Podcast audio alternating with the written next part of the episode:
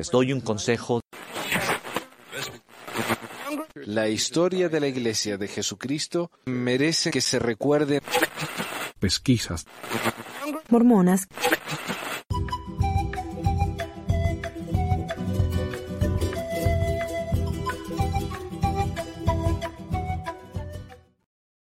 Hola a todos, bienvenidos al episodio 352 de Pesquisas Mormonas. Hoy es el 9 de julio, es el día de la independencia argentina, así que felicidades a los amigos argentinos. Mi nombre es Manuel y todo eso, y hoy estamos, ok, para explicar, estamos grabando esto de antemano, así que le hablamos desde el pasado. Eh, porque hoy, 9 de julio, estoy de viaje, así que, bueno, y acá mis amigos han sido tan amables como para ayudarme con esto. En realidad, Carlos lo organizó todo esto, así que gracias, Carlos. y, hola, hola.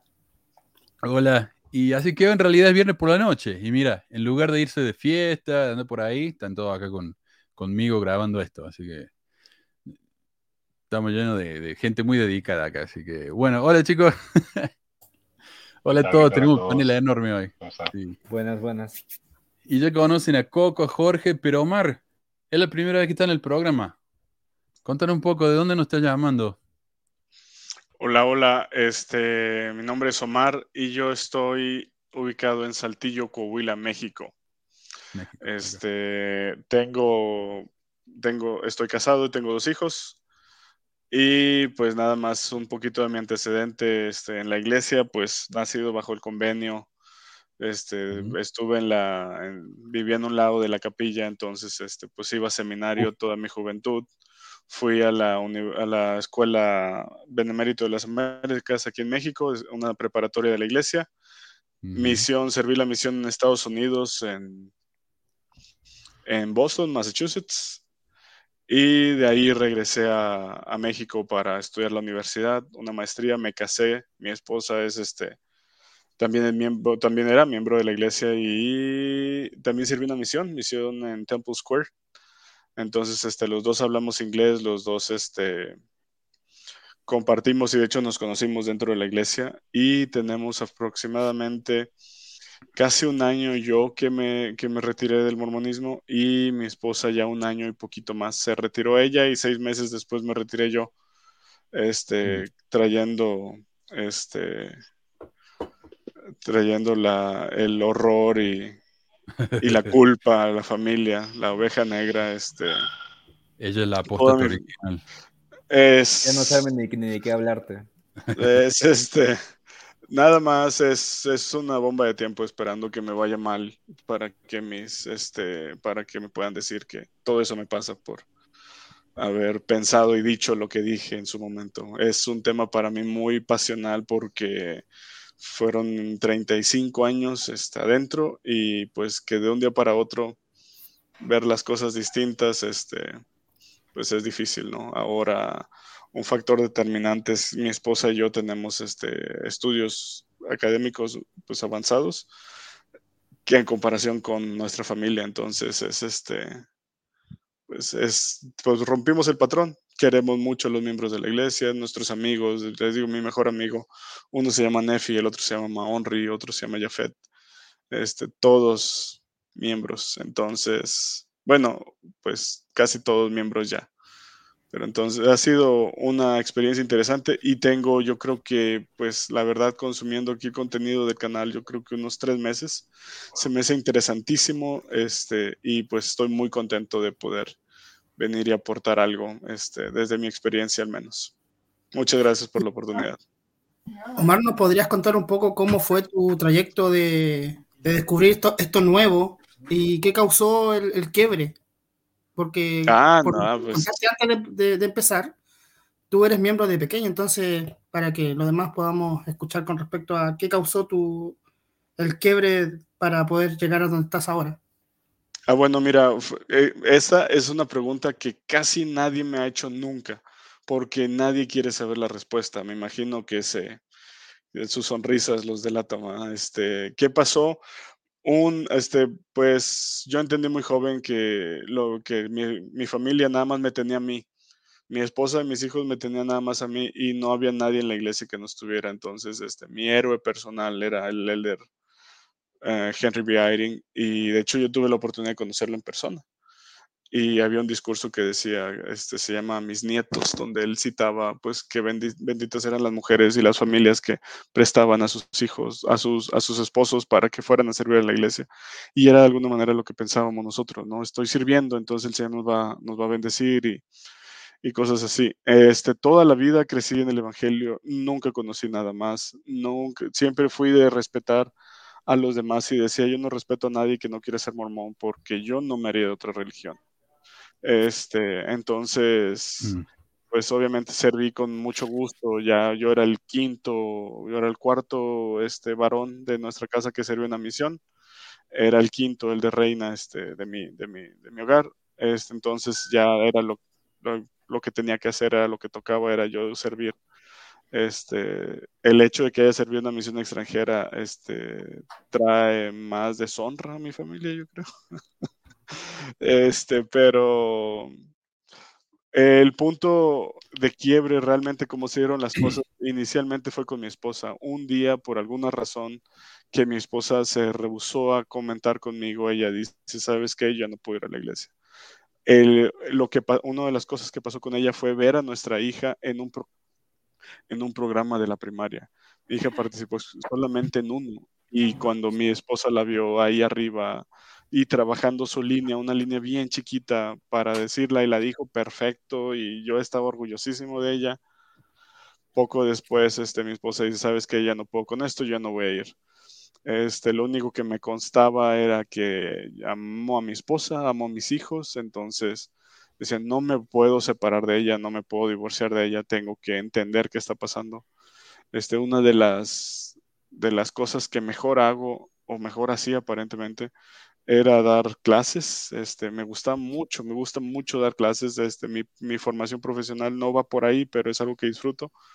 Este, entonces yo estuve yendo a dar las clases de escuela dominical, que era mi llamamiento, seis meses yo solo, donde no entendía qué estaba pasando, no entendía si mis hijos se iban a bautizar cuando cumplieran ocho, no entendía, este, el templo para mí perdió encanto muy pronto. Este, la realidad es que Mm. no, no recuerdo cuándo fue la última vez que fue al templo. Este, y, y mi esposa siempre se negó a decirme exactamente por qué. Yo no entendía, yo no entendía. En mi búsqueda por dar unas mejores clases, este, yo me informaba de varios lugares y un día decidí informarme del libro de Santos. Particularmente el tema de la excomunión de, de Oliver Cowdery. Cuando Oliver Cowdery es excomulgado, él acusa de adulterio a José Smith con Fanny Alger, cosas que yo nunca había escuchado. Ahora, 35 años en la iglesia, yo ya lo había escuchado todo.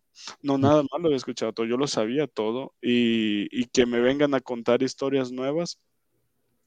O sea, es, en inglés se dice oxymoron, ¿no? ¿cómo que historias nuevas? O sea, no, no tiene sentido, ¿no? Este, y lo comparé con uno de mis mejores amigos, lo, lo quiero un montón y lo sigo queriendo bastante. Dije, si yo un día me llego a pelear con él, yo nunca lo acusaría de, una, de algo falso.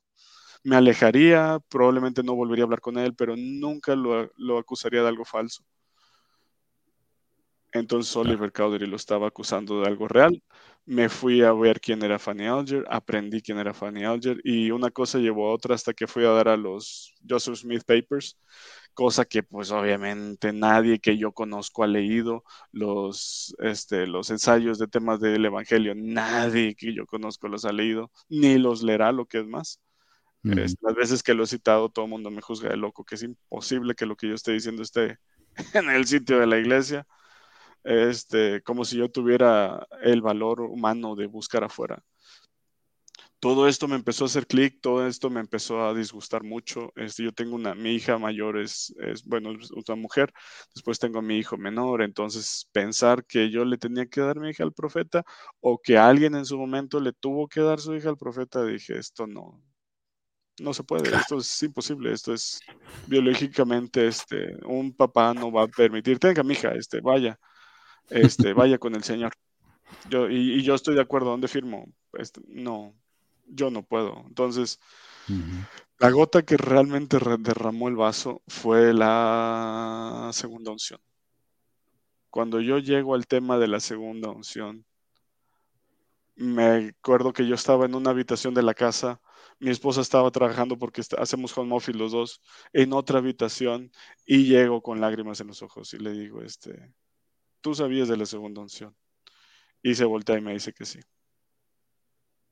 Y me dice, y no te iba a decir nada porque respetaba lo que tú hacías. Yo regresaba a dar clases con el espíritu a todo lo que daba. De hecho, cuando yo daba una clase, yo era el primero que salía del, del salón. Yo no saludaba a nadie, yo no me despedía de nadie. Yo decía, es que el espíritu que tengo ahorita me lo quiero llevar a mi casa. Entonces no lo voy a manchar con mi ego. Oiga, hermano, qué bonita clase. Nada, nada. A mí no me interesa que nadie me, me diga que la clase estuvo muy buena, muy interesante, muy espiritual. Nada, este espíritu yo lo necesito en mi casa. Mi esposa me veía, yo llegaba, le contaba, este, ella estaba pues feliz por mí, pero ella nunca me dijo nada y yo sabía que ella es la mujer que yo más amo, entonces no la puedo dejar, no la podía dejar. Este, ella es en muchas cosas mucho más inteligente que yo. Entonces era mi, era mi pregunta, es cómo alguien con un intelecto como ella no se dejó confundir, no se dejó engañar, Mm. no, no, ella no. Eh, de Omar. verdad es una super mujer. Sorry. ¿En dónde, ¿En dónde escuchaste eso de la segunda unción? La realidad, este, con Hans Madsen, este, ¿Y le creíste? Sí, Ok. la realidad es que sí.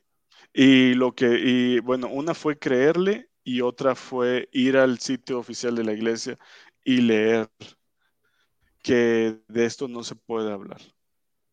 Mm. Después empecé a ver por otros lados y empecé a ver que más gente empezó a, a- estaba hablando de esto. O sea, no era un tema aislado y, y- y no me entra en la cabeza este, cuando la iglesia ha hecho o cuando se le ha acusado a la iglesia de algo incorrecto, siempre había sido muy puntual en salir a decir, este, esto no es cierto, esto es mentira, este, simplemente una, acusación de fraude ya había pasado antes y la, misma iglesia había salido a decir, aquí están nuestros libros abiertos, adelante, este, no tenemos nada que esconder.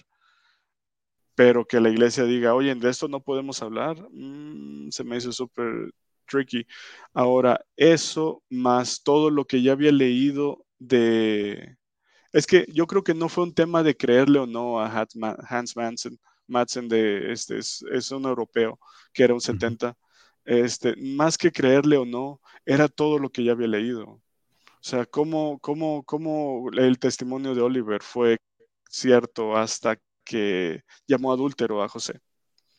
Sí. ¿Cómo, cómo no dices nada de, de que de Fanny Alger? O sea, cómo tu mejor amigo te acusa de eso. No, yo no tengo el corazón. Y mira que he cortado relaciones, pero nunca me he ido acusándolos o diciendo o hablando mal. No, no es mi naturaleza. Entonces dije, no puede ser el primer consejero de la iglesia recién restaurada, amigo del profeta, amigo personal del profeta, acusándolo nada más porque está loco. Y de ahí ¿Sabes que para adelante. Yo no sabía eso, eh, que la iglesia habla. Mira, acá está. Capítulo 19 del manual Doctrina del Evangelio. Tenga cuidado, dice. A ver si lo puedo traducir. ¿Y ¿Qué estás, qué, qué- qué estás buscando? ¿De Second Anointing o qué? Second Anointing, acá está. Tenga cuidado, ejercice mucho cuidado. Sí, Second Anointing. Porque acá dice, no trate de ninguna manera discutir Sí. o re- responder preguntas sobre la segunda unción. Ahí está.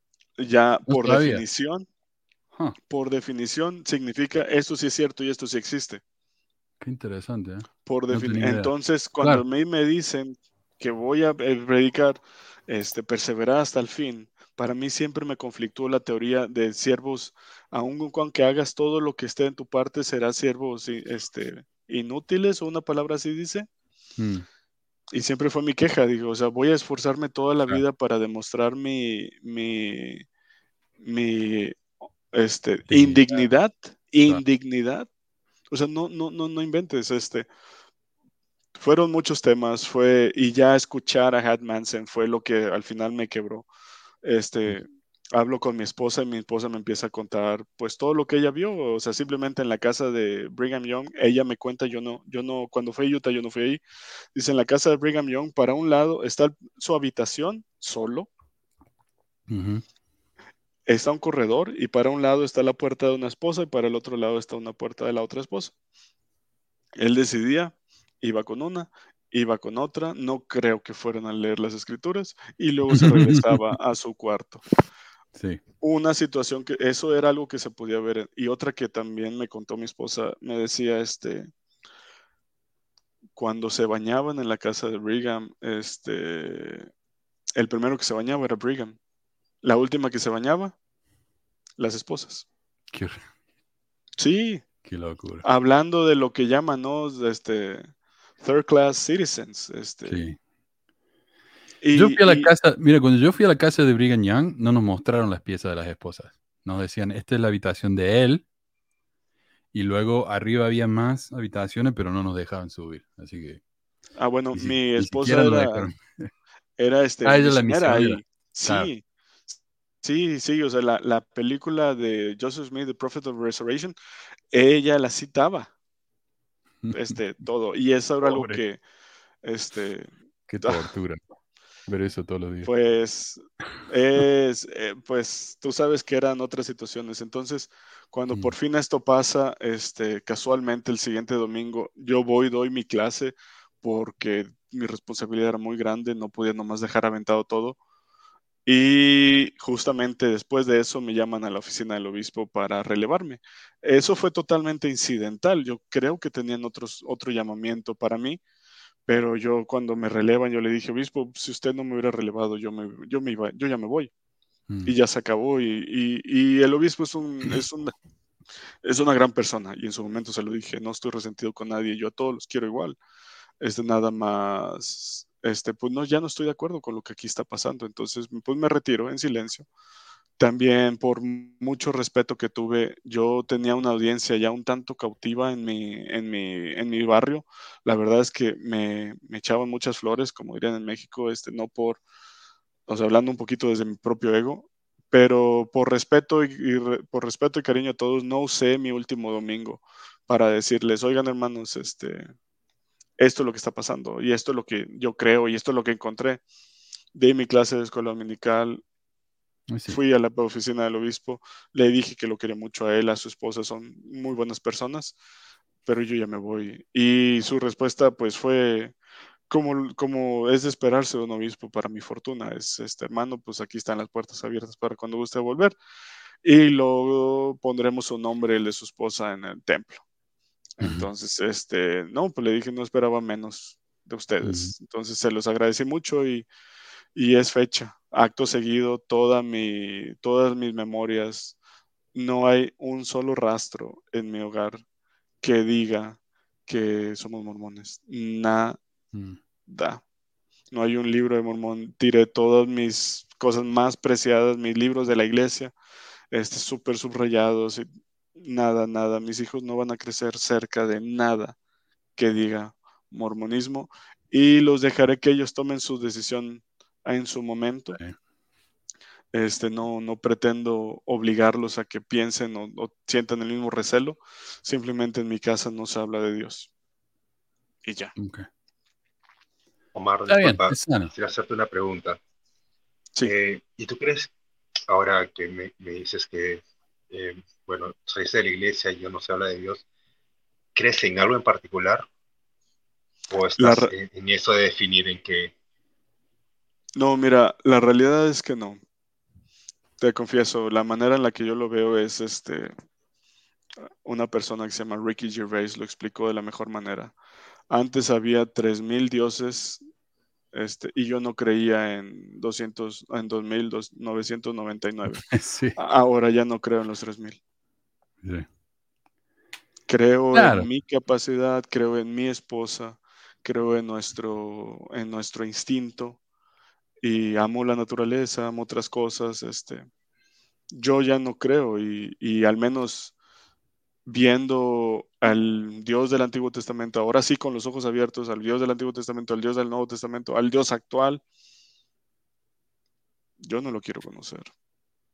Mm. Tú, tú has tocado dos, dos cosas que son, ah, bueno, de las que has hablado, dos cosas para mí han destacado bastante. O sea, una de ellas es, ah, por ejemplo, el hecho de que a veces en la iglesia, cuando estamos en la iglesia, no se nos da el tiempo de pensar, no se nos da el tiempo de razonar, prácticamente te mantienen ocupados y, y todo es como testimonio, testimonio, testimonio, oración, oración, oración, lee, lee, lee.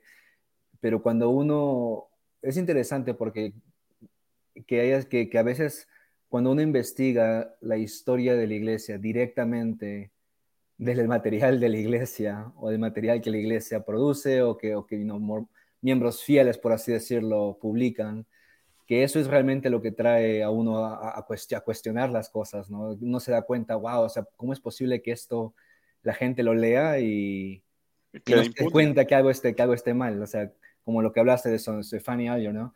Um, y lo otro que dijiste es bien interesante sobre lo, lo, que es este, la reacción de la familia. Yo pienso que ese es un tema que a lo mejor no es tanto de la familia, sino que también es, eh, o sea, el, el, miembro de la iglesia que está bien metido dentro de la iglesia uh, promedio, de siempre estar pensando, si no estás en la iglesia, algo te va a pasar, como ya están esperando, como, no sé, como que es algo, como un morbo que tienen que, que ya están esperando que algo malo te pase para que te vengan y te digan, ya ves, eso te pasó, ¿no?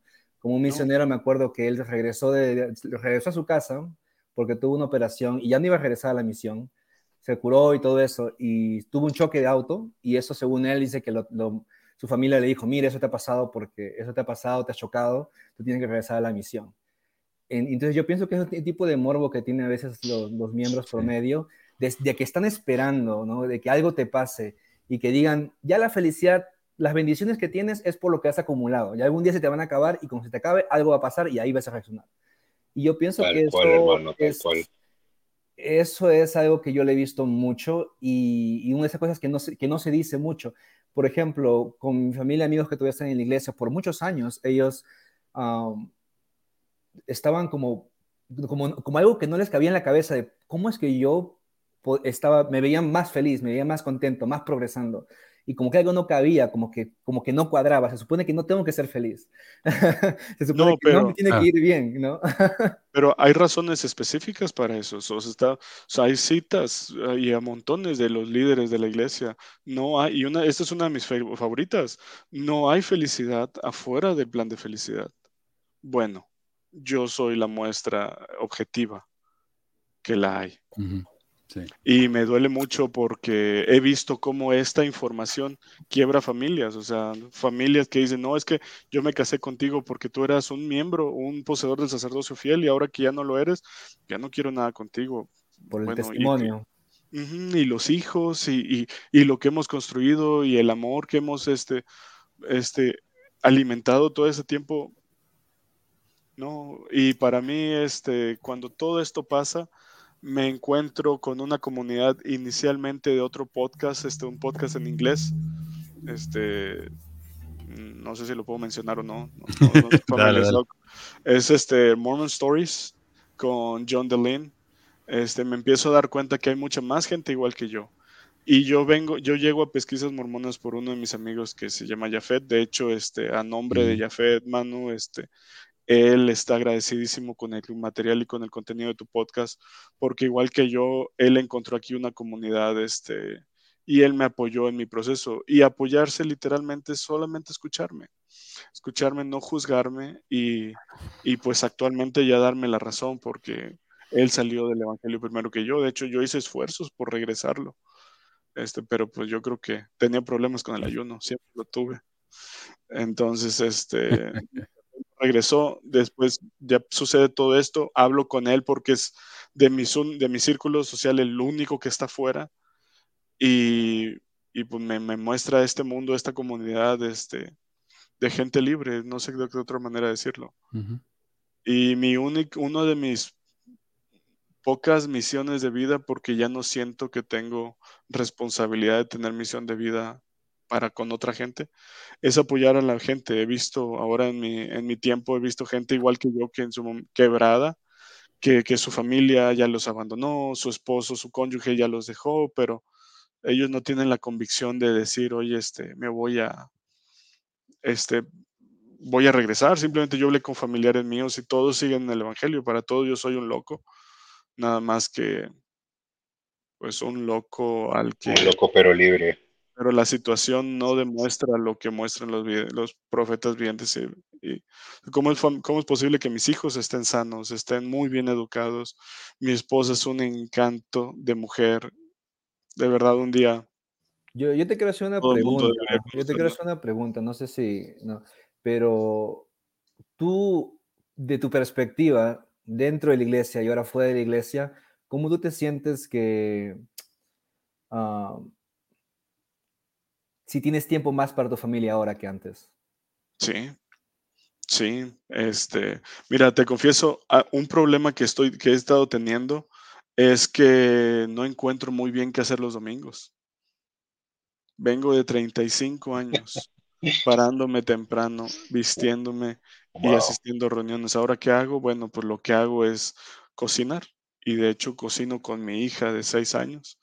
Este, cocino para mi familia. Hermoso, hermoso.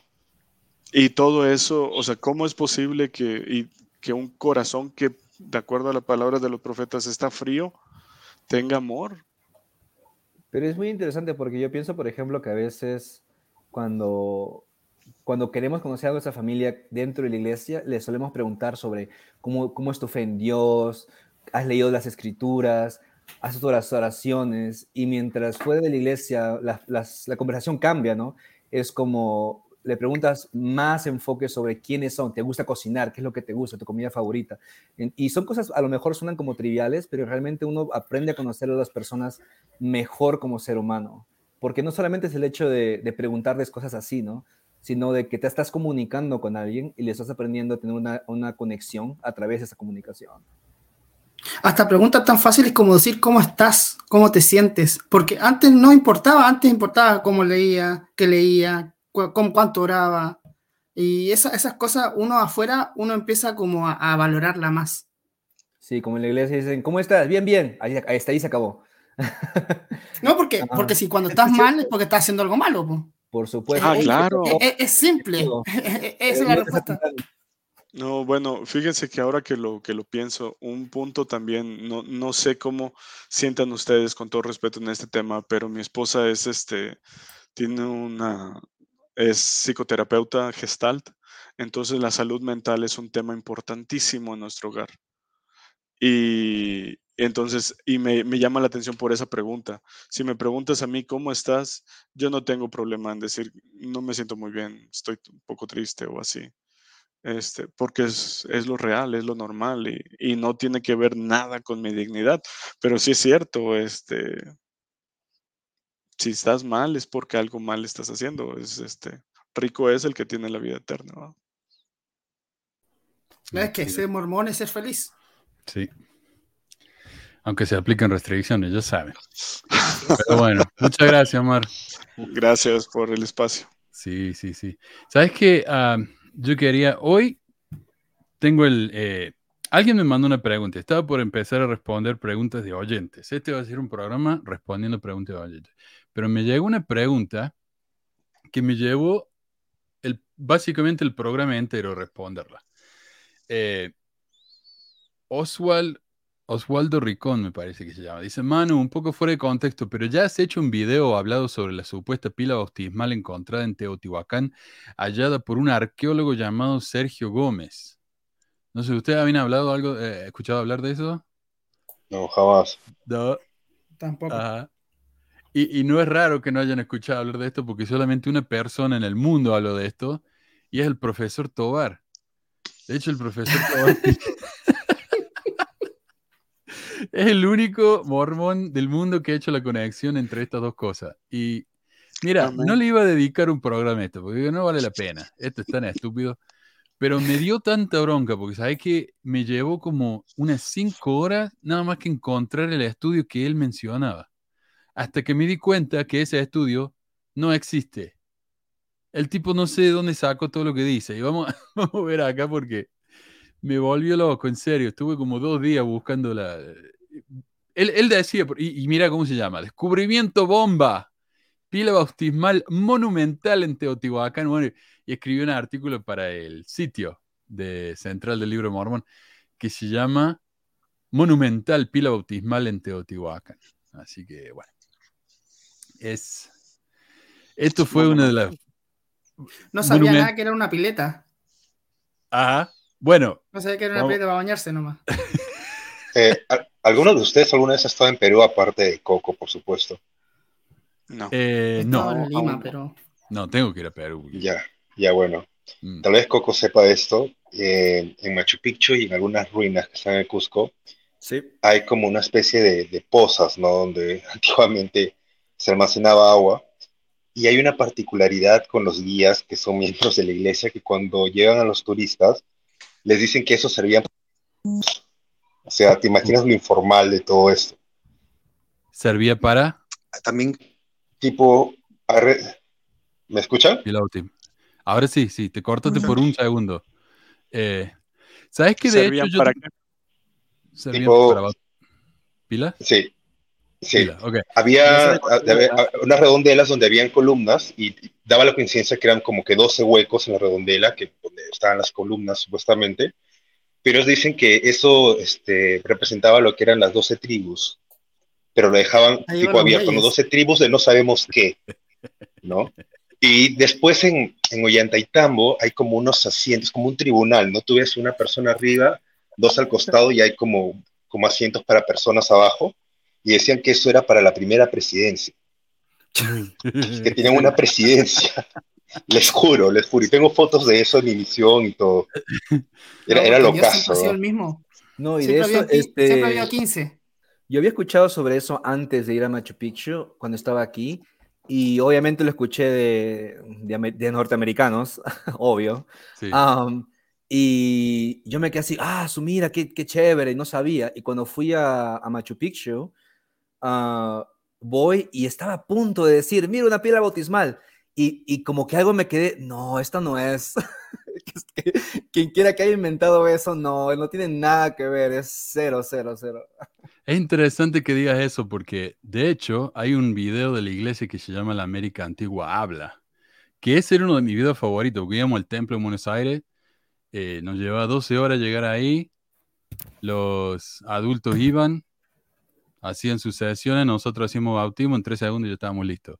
Y nos pasamos el resto del día mirando videos, y, y- y era un cassette que tocaban una y otra y otra vez. Y había uno, en ese cassette había una película que se llamaba La América Antigua Habla. Y a mí cuando me decían que no había eh, evidencia del libro de Mormón, yo no entendía por qué decían eso. Digo, ¿Cómo que no? ¿No vieron La América Antigua Habla? Ahí está. Eh, y yo de hecho cuando fui a Chichen Itza, ahí en, en México, eh, yo estaba seguro que el hueco al lado del templo de, de- de- creo que el templo de, bueno, de Quetzalcóatl, bueno, es la, el- la pirámide de Chichen Itza, eh, había Ujú. una, una escalerita que bajaba a un pozo, estoy viendo si encuentro la foto, pero bueno. Eh, y yo estaba convencido que eso era una pila bautismal. ¿Por qué? Porque lo vi en la película La América Antigua. Acá está, acá está, te lo muestro, a ver. Eh, ver. Perdón. Mm, ¿Dónde está? Soy medio lento por esto, perdón. De hecho, Ahí va. hay, hay tours mormones en Chichen Itza y con los Es mayas. cierto, es cierto. Sí, y de hecho había uno al lado de nosotros. Yo era muy mormón en esa época. los cargan así los que me parecía- caros. me parecía deshonesto meterme y escuchar el tour porque yo no había pagado. Pero sí, mira, mira la cantidad de fotos. Es igualita a una pila Ah, bautismal de, Es de la una pila bautismal. Es una Es pila. igual. Sí. Ah. Falta la baranda nomás. Les falta ¿Habrá tenido agua caliente Qué también? hermoso es México. Sí, agua caliente. Yo ¿Habrá tenido agua caliente realmente- yo también? la vi. yo nu- nu- nunca vi algo así. Mira qué joven que estaba. ¿Este qué año? El 2010. Wow. 20, 13 wow. años atrás. Mira, mira ese pelo. que- Entonces, entonces, Eh, ¿dónde demonios llegaron los nefitas? ¿Llegaron en México, en Guatemala o en Perú? Pero mira, Uy, yo escuché, yo escuché distintas historias, de- depende de quién la Chile. Yo cuente. escuché Yo Chile. escuché que en presente- Chile, que en Centroamérica. Como, Yo sé vi la de- misión. Depende de quién la cuente. Yo estuve la misión en San Diego, en California, y mi presidente de misión decía, aquí es, a- por aquí caminó Nefi, decía.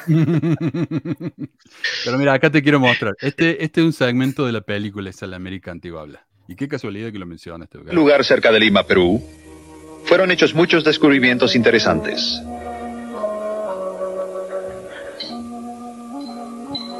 Tales como esta posible pila bautismal. Existe gran evidencia de un sacerdocio altamente organizado en su religión. Claro, mira eso y mira la de Chichen Itza, son casi iguales. Pero eso pudo haber Eh, sido un baño solamente. Tampoco puede ser una piscina. Este es el problema. En el libro de Mormón, todo el mundo se bautiza en río. El libro de Mormón no menciona ni una sola vez una pila bautismal. De hecho, en la iglesia, por años y años, bautizaron en río. Hasta que a José Smith se le ocurrió lo, de la- lo del templo. Ahí es cuando empezaron a construir pilas. Y José también se bautizó en un río.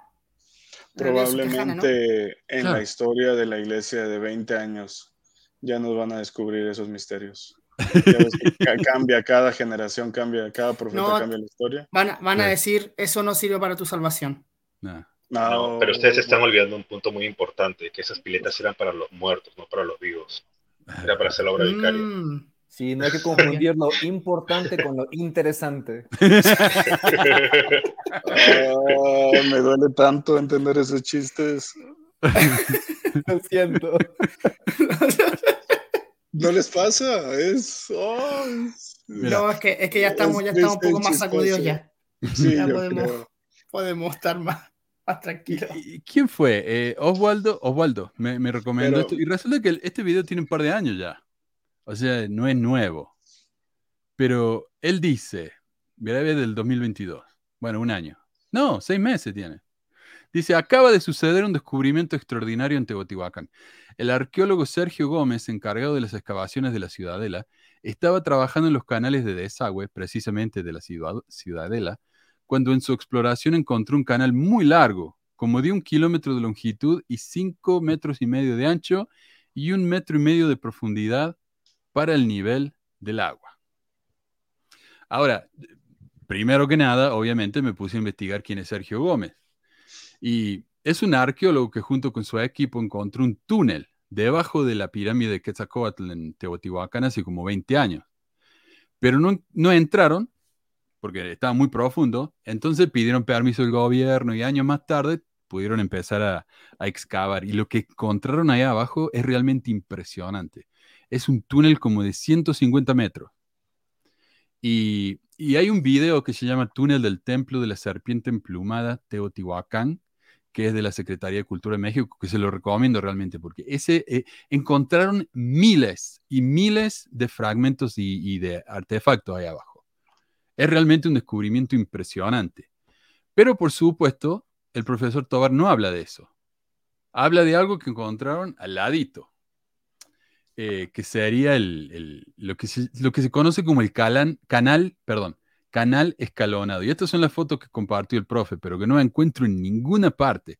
Según él, estas son fotos de, Sergio Gómez. Pero yo busqué como loco, Sergio Gómez, Sergio Gómez, canal escalonado, canal escalonado, Teotihuacán. Eh, no encontré nada, nada de nada. Yo no sé de dónde sacó esta foto. Casi como que la, no sé, la, la, la puso en un AI, no sé, porque no sé de dónde la saco. No da ninguna referencia, no da ningún link. Así que no sé. No tengo ni idea de dónde la saco. Y como digo, esta ha sido probablemente la investigación más frustrante desde que empecé el programa. Porque, porque no da nada. Mira, a ver, el único artículo en Google Scholar, porque no, en Google normal no encontré nada, en DuckDuckGo no encontré nada, en Find.com no encontré nada. Así que me fui a Google Scholar. Y ahí encontré en una tesis doctoral de una chica de la Universidad de Barcelona llamada La construcción de una ciudad antigua en el centro de México, planificación urbana y transformación social en Teotihuacán del 1 al 250 después de Cristo. Sin embargo, Tobar dice que esto terminó de usarse en el 1 después de Cristo, o sea que antes de esto. Y esto fue escrito por una chica llamada eh, María Torres Freixa, o Frey, Freija, el cual nos envía ensayos de una señora que se llama Julia Gasola, que en realidad Julia Gasola era una socia de, Gómez, el tipo que encontró todo esto. En realidad lo encontraron entre los dos. Eh, en un libro llamado Teotihuacán, Ciudad de Agua, Ciudad de Fuego. Esos son los únicos dos textos que yo encontré que realmente menciona esto en cierto detalle. Y de ahí saqué yo toda la información. Primero que nada, Tobar dice que este descubrimiento acaba de suceder, pero la tesis de Freja es de 2018 y el artículo de Gasol es del año 2017. O sea, para cuando, cuando Tobar fue ahí, la gente ya sabía de esto hacía al menos cinco años. Em, Tobar dice que el canal tiene cinco metros y medio de ancho y un metro y medio de profundidad, lo cual es más o menos lo que dicen los ensayos, pero dice que tiene un kilómetro de largo. Y eso es una exageración porque Gasol afirma que tiene como máximo 500 metros, lo cual no es poco, es enorme, pero no es lo que dice Tobar. Así que eh, no, sé si se entiende lo que estoy diciendo acá. O sea, él está haciendo un gran como, eh, esto es un mayor descubrimiento que se ha hecho y nadie habla de esto. Es como, eh, ok, hubo un canal, gran cosa. Hay muchos Y canales. esa, que más, y esa que más fe copia todo lo que ve.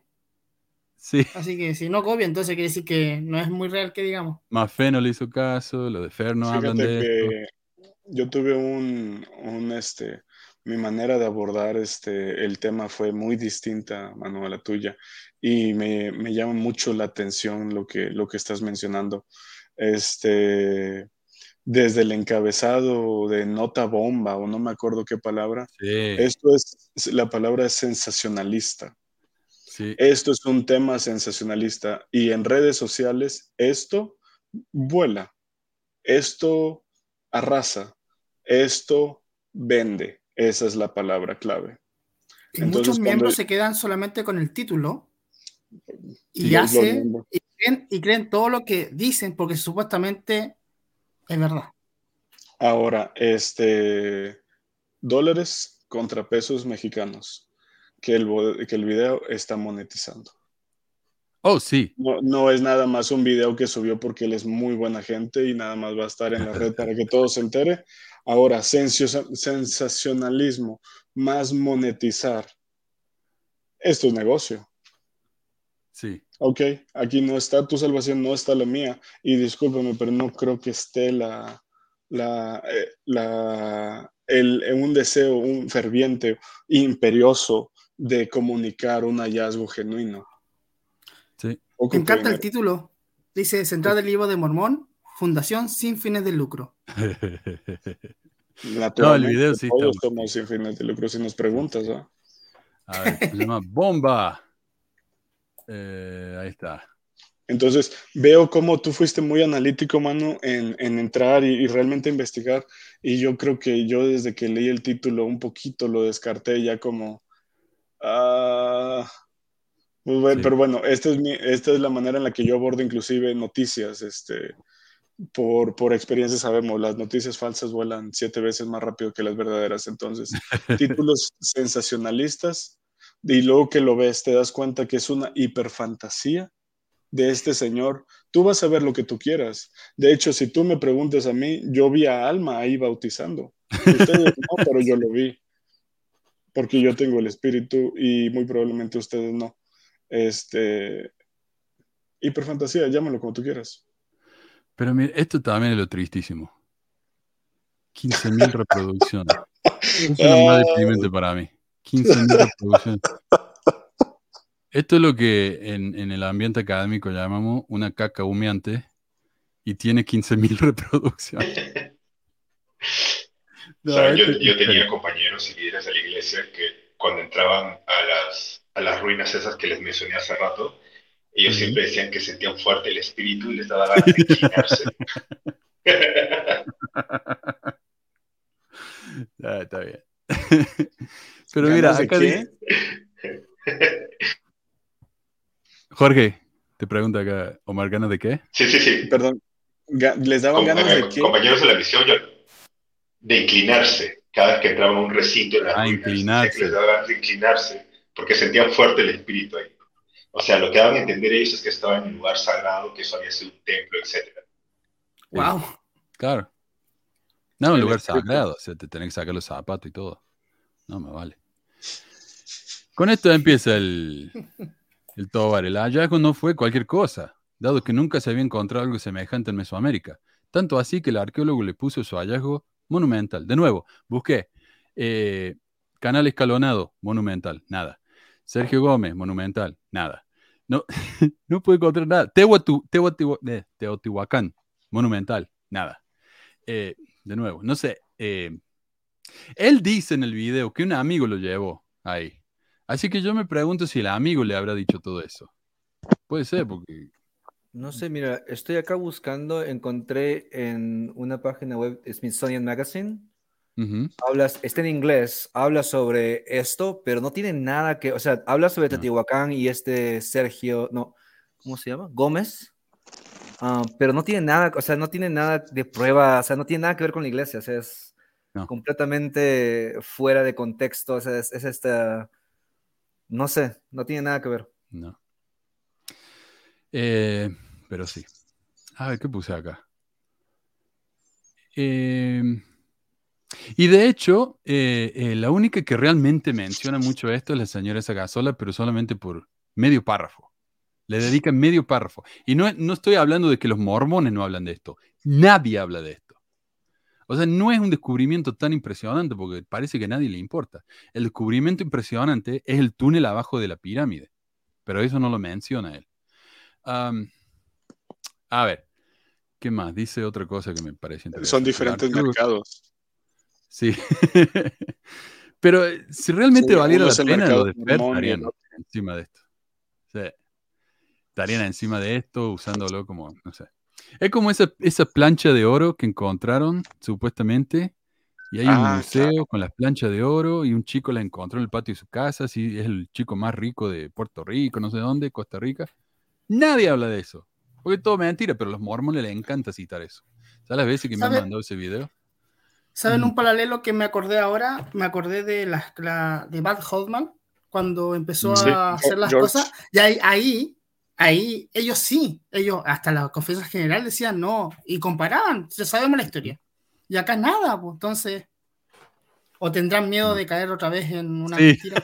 pues la iglesia ya nunca habla de estas cosas. Nunca, nunca, nunca. Se, le- se lo dejan a, a gente como Porque- Escobar. Sí. Por- Decí. Porque es sensacionalista.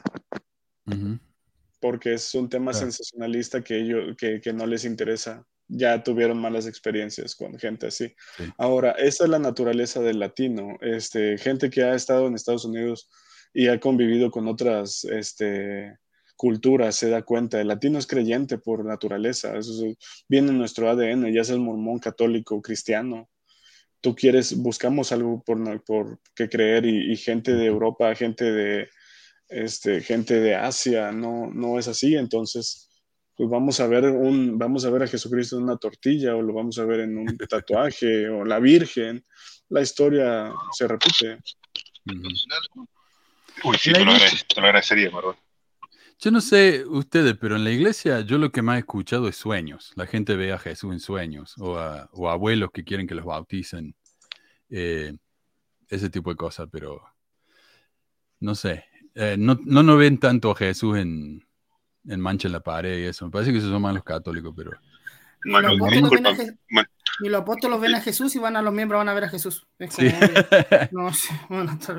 ¿Quién hablaba, Jorge? Eh, sí, sí, mira, pero yo escucho relatos de, de, por ejemplo, autoridades generales y de esposas de autoridades, eh, donde ellas eh, manifestaban haber tenido visiones, donde veían ejércitos angélicos y cosas Sí. así. O sea, cosas bien heavy, ¿sabes?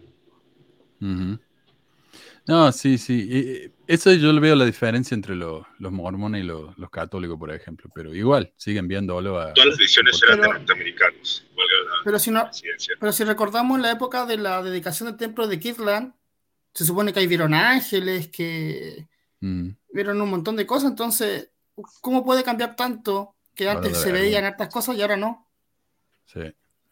Es como que ahora le da vergüenza reconocer que alguna vez pasó eso. Eran... O, sí, ve- o ven ángeles y no dicen nada. Eh, no sé. Pero es, cierto, son muy creyentes. Quieren creer. Ah, Omar. Le preguntaron una ocasión a, a Elder Bednard si él alguna vez había visto a Jesucristo. Y su respuesta fue, cada que escucho al presidente Nelson, No. es como si veo a Jesucristo. si tú eres un mormón correcto, entiendes que sí, qué fanático. súper respuesta, ¿no? ¿Qué, qué privilegio tenemos. Pero A- si a te das me- cuenta que no, No. ni ellos. Nada más que ahora son muy cuidadosos de cómo lo dicen. Antes, si le preguntas a Brigham Young, yo creo que se iban ¿no? de esposas plurales, ¿no? Sí. Sí. Pero en el templo de Salt Lake no hay una, hay una, ¿cómo se llama? Un, un lugar especial donde Jesucristo está. Dice. sí. No, no, no, no, es verdad, ¿no? Santo No, es que es verdad, ¿no? Que decían Sí, que Santo había una puerta, había una puerta que solamente tenía eh, ¿cómo se llama? Eh, una cerradura por dentro. Y que cuando Dios quería, o Jesucristo quería hablar con el profeta, abría esa puerta. ¿O estoy, sí o no? ¿Te escucharon esa historia o no? No. Algo así, algo así. Escuché que Sí. había un cuarto con dos sillas y una mesa. Eso yo nunca lo había escuchado. Sí, el Holy Holies, que en español se llama el Santus Sanctorum. Ahí está, El lugar santísimo, ¿no? ahí está. Lo ¿Es que como es- el salón celestial? ¿Algo así? ¿Ah? Ah, no. ¿Es como salón celestial? ¿Podría ser? No, es más sagrado que eso. M- Más premium todavía. Es mucho más sagrado. Hay que, hay que pagar más para llegar a esa, Obvio, a esa, obvio. a esa promoción.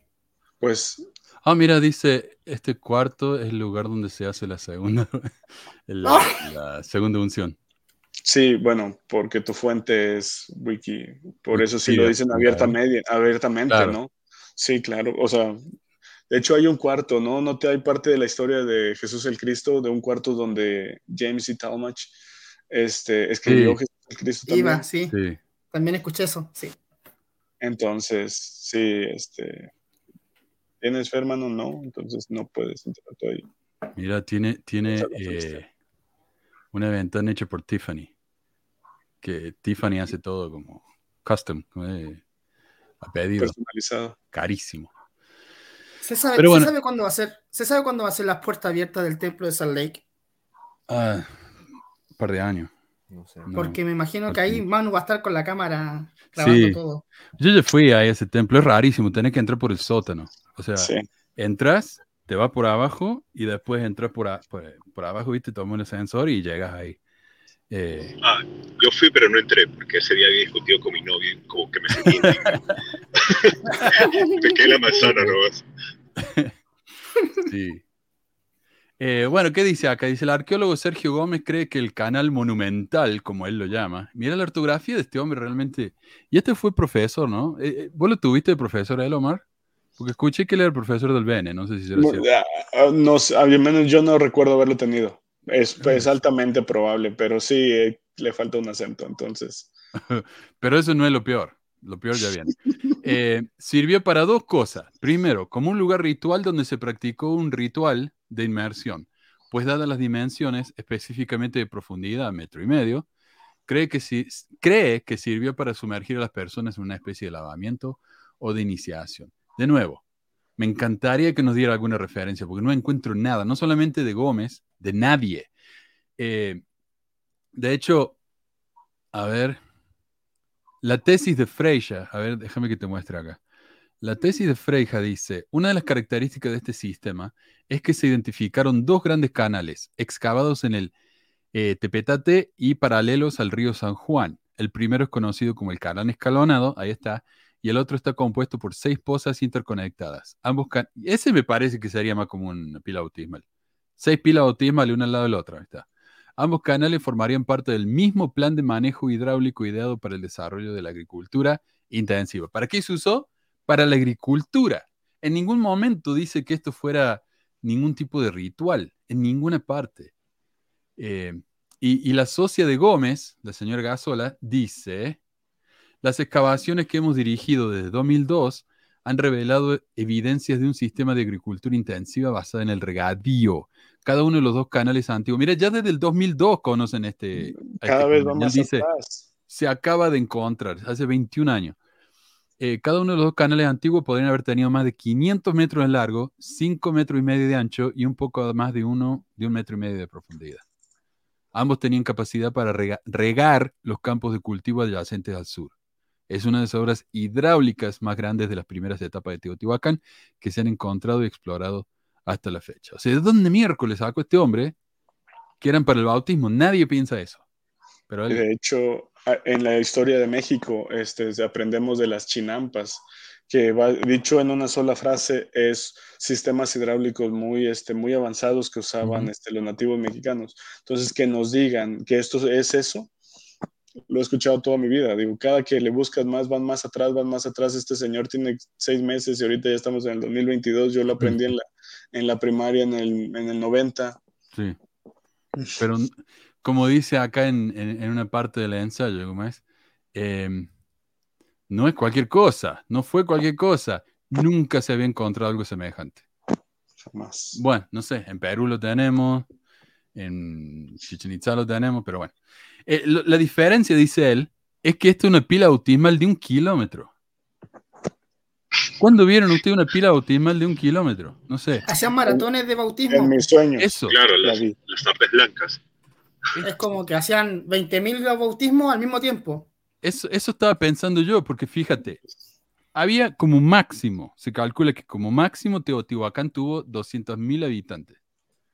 En un kilómetro puedes tener, ponele que cada persona ocupe dos metros, ponele, de No, espacio. bueno, de hecho, 30, ese, ese es un número que sí existe, mano, son 30 centímetros cuadrados. Es un pie por persona. Así se ¿Para miden los bautizar? conciertos. Pues en general. Porque yo me imagino. Pero o mano, y sea, si hacían, lleva el espacio. y para- si hacían, bauti- bau- y si hacían bautismos vicarios, Ah, está. Ahí sí, van a De ¿no? todas maneras, de todas ahí, ahí maneras. sí. Ahí sí, ahí tenés razón. Pero yo calculé con los números que si bautizan, por ejemplo, cada persona bautiza cinco nomás, cinco por día, les va a llegar 50 días a bautizar a todo Teotihuacán y la pila ya no les sirve más. No la necesitan más. Semejante trabajo para bautizar por 50 días y ya está. O sea, No, yo creo que eran muy pecadores, se bautizaban toda la semana. ah, como, como Brigham Young. Eh, Ajá. sí, sí. Sí, Pero de nuevo, pila bautismal, ¿de dónde sacaron eso? Pila bautismal en América. Río, en Río se bautizaban. Está en todo el libro de Mormon. Bueno. Eh, ¿Qué más tengo acá? A ver, eh, ya se me perdió. Mm.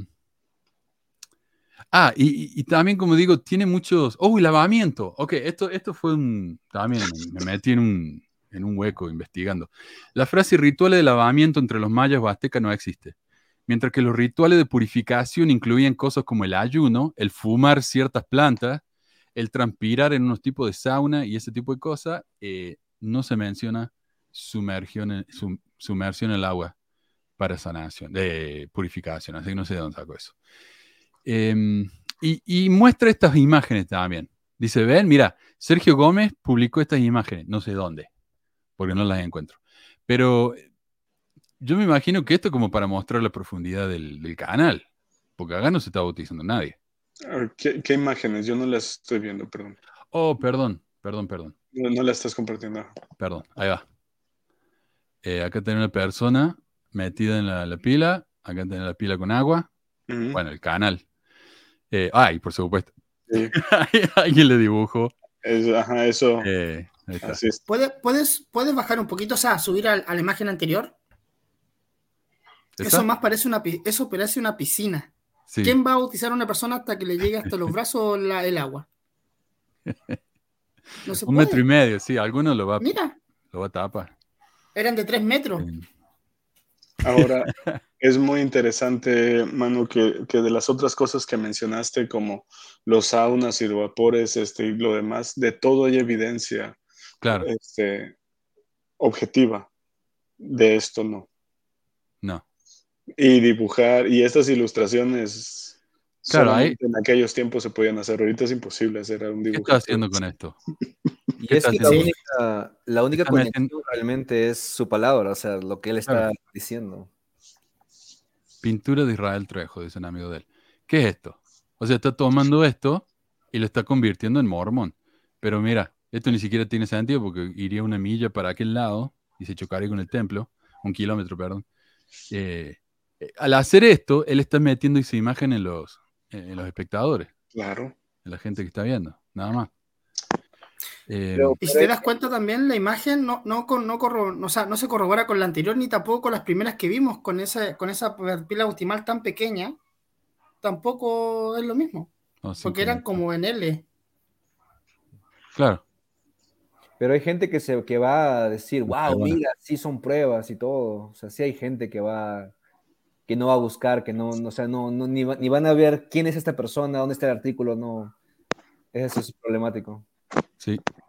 No leen ni la escuela dominical que van a leerlo. Esto no.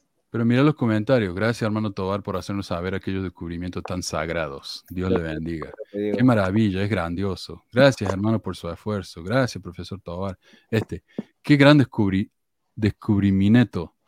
Eh, hace muchos años viajando fui a conocer esa zona y caminé por esa área geográfica sin saber que pisaba un lugar tan revelador para nosotros. Los Hay mismos. uno arriba más, uno arriba, mira, un poquito, mira, dice, eh, me, me fascina la similitud de algunos pasajes del libro de Mormón con acontecimientos que son descubiertos arqueológicamente estudiados del tema de costumbres de los habitantes de Mesoamérica.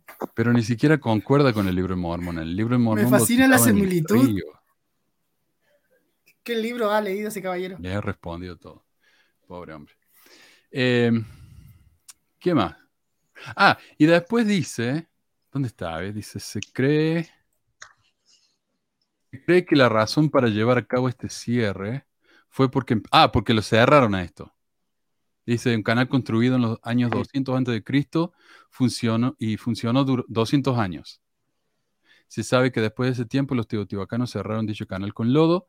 Se cree que la razón para llevar a cabo este cierre fue porque empezaron a controlar el agua para una ciudad que estaba creciendo de manera dramática. Entonces como que él está reconociendo que esto tenía función de, de riego. Porque sabe la razón por la que taparon esto es que lo que hicieron los teotihuacanos, que esto es también impresionante, desviaron el río San Juan para que pasara al, al lado de la ciudad porque era más efectivo. Entonces, en la tierra que sacaban del río, la iban tirando en el canal. Por eso la cerraron.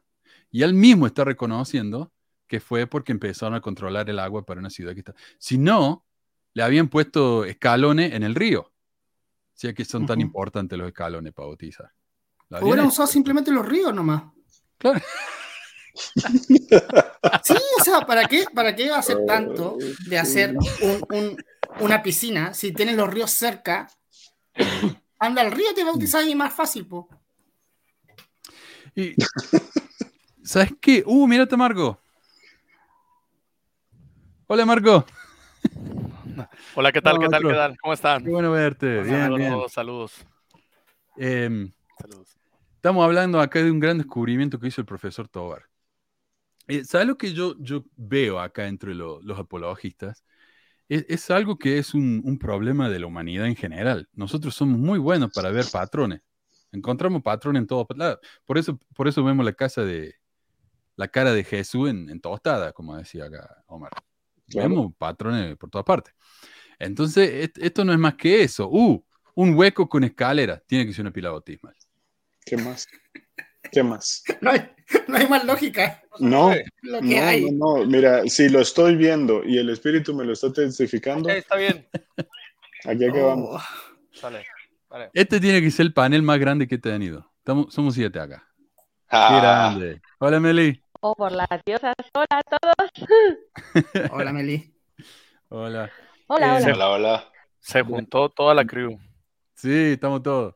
Em, pero como digo, es lo mismo que hicieron con las pilas en Perú. Déjame mostrarte este video nuevo. Uh, lo borré. Caramba. Déjame subirlo de nuevo. Ahí va. este lugar cerca de Lima, Perú, fueron hechos muchos descubrimientos interesantes.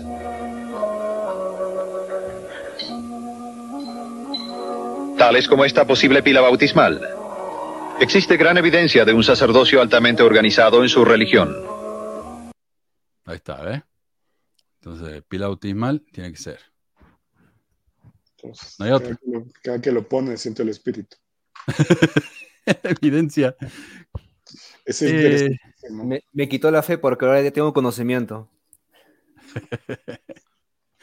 Jorge, está frente a tu antigua estaca. ¿Qué quiere decir eso? ¿Está en la casa al frente o cómo es? No, no, estoy en la casa de, de mi primo, pero al frente está Ah. la, la, la antigua estaca.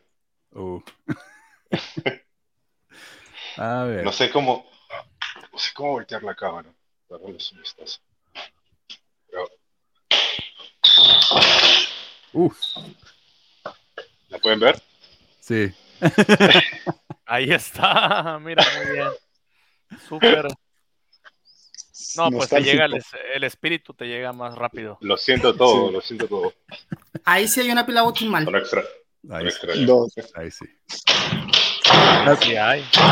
La casa en la que estoy viendo mudarme es un condominio ahí en cerquita de mi casa. Estoy pensando, me gusta el, balcón. Digo, ¿puedo hacer el programa desde el balcón? Porque atrás tengo el templo de Ogden, el nuevo. Así que, ¿sabe qué bueno? Hacer el programa con el templo de fondo ahí. ah, bueno. Como la foto de Jorge ahí.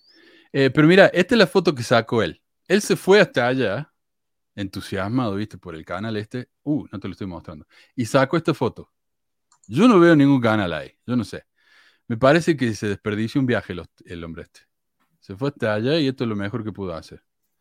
Y dice, este descubrimiento es muy significativo para nosotros en la iglesia, dado que se trata de un lugar para realizar un ritual del bautismo. O sea, ya, ya ni siquiera sospeche que puede llegar. No, es un ritual de bautismo. Listo.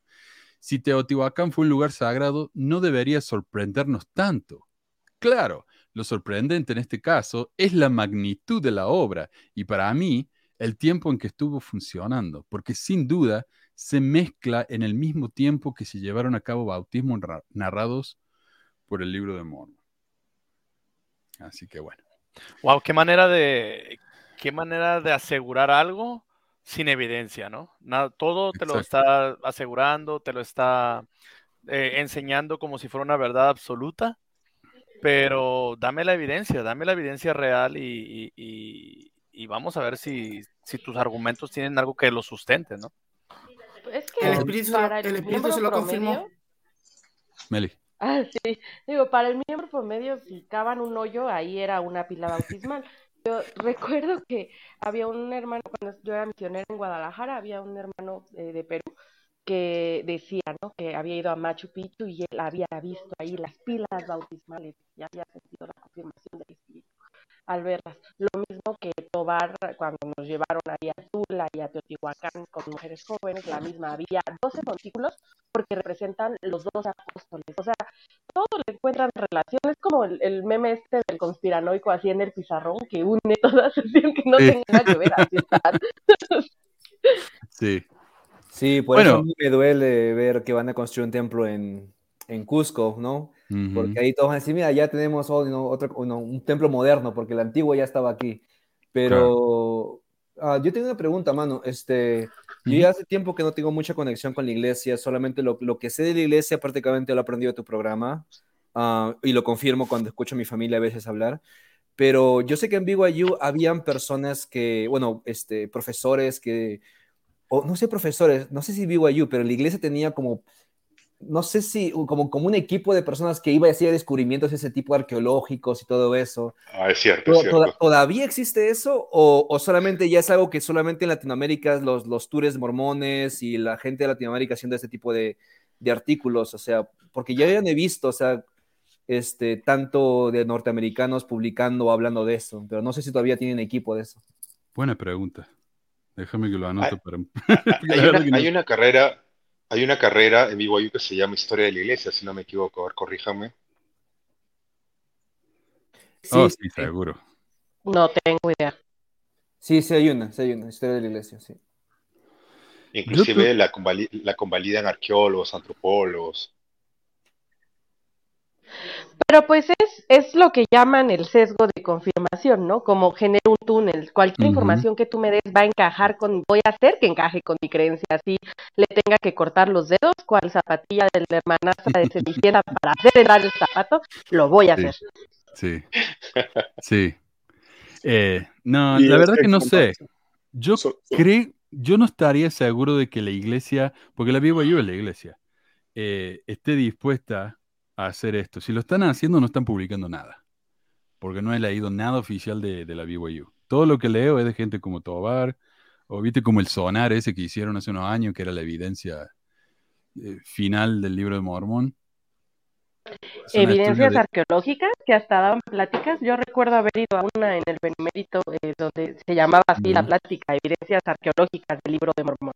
Sí, mi presidente de misión no daba esa charla, pero la iglesia en sí yo no, no la veo.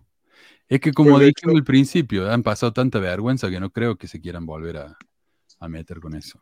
A mí me llama mucho la atención, mano, que tú decías que veías ese video en el templo. En, definitivamente somos generaciones diferentes porque yo nunca había visto ese video y definitivamente ya no se va a publicar nada así.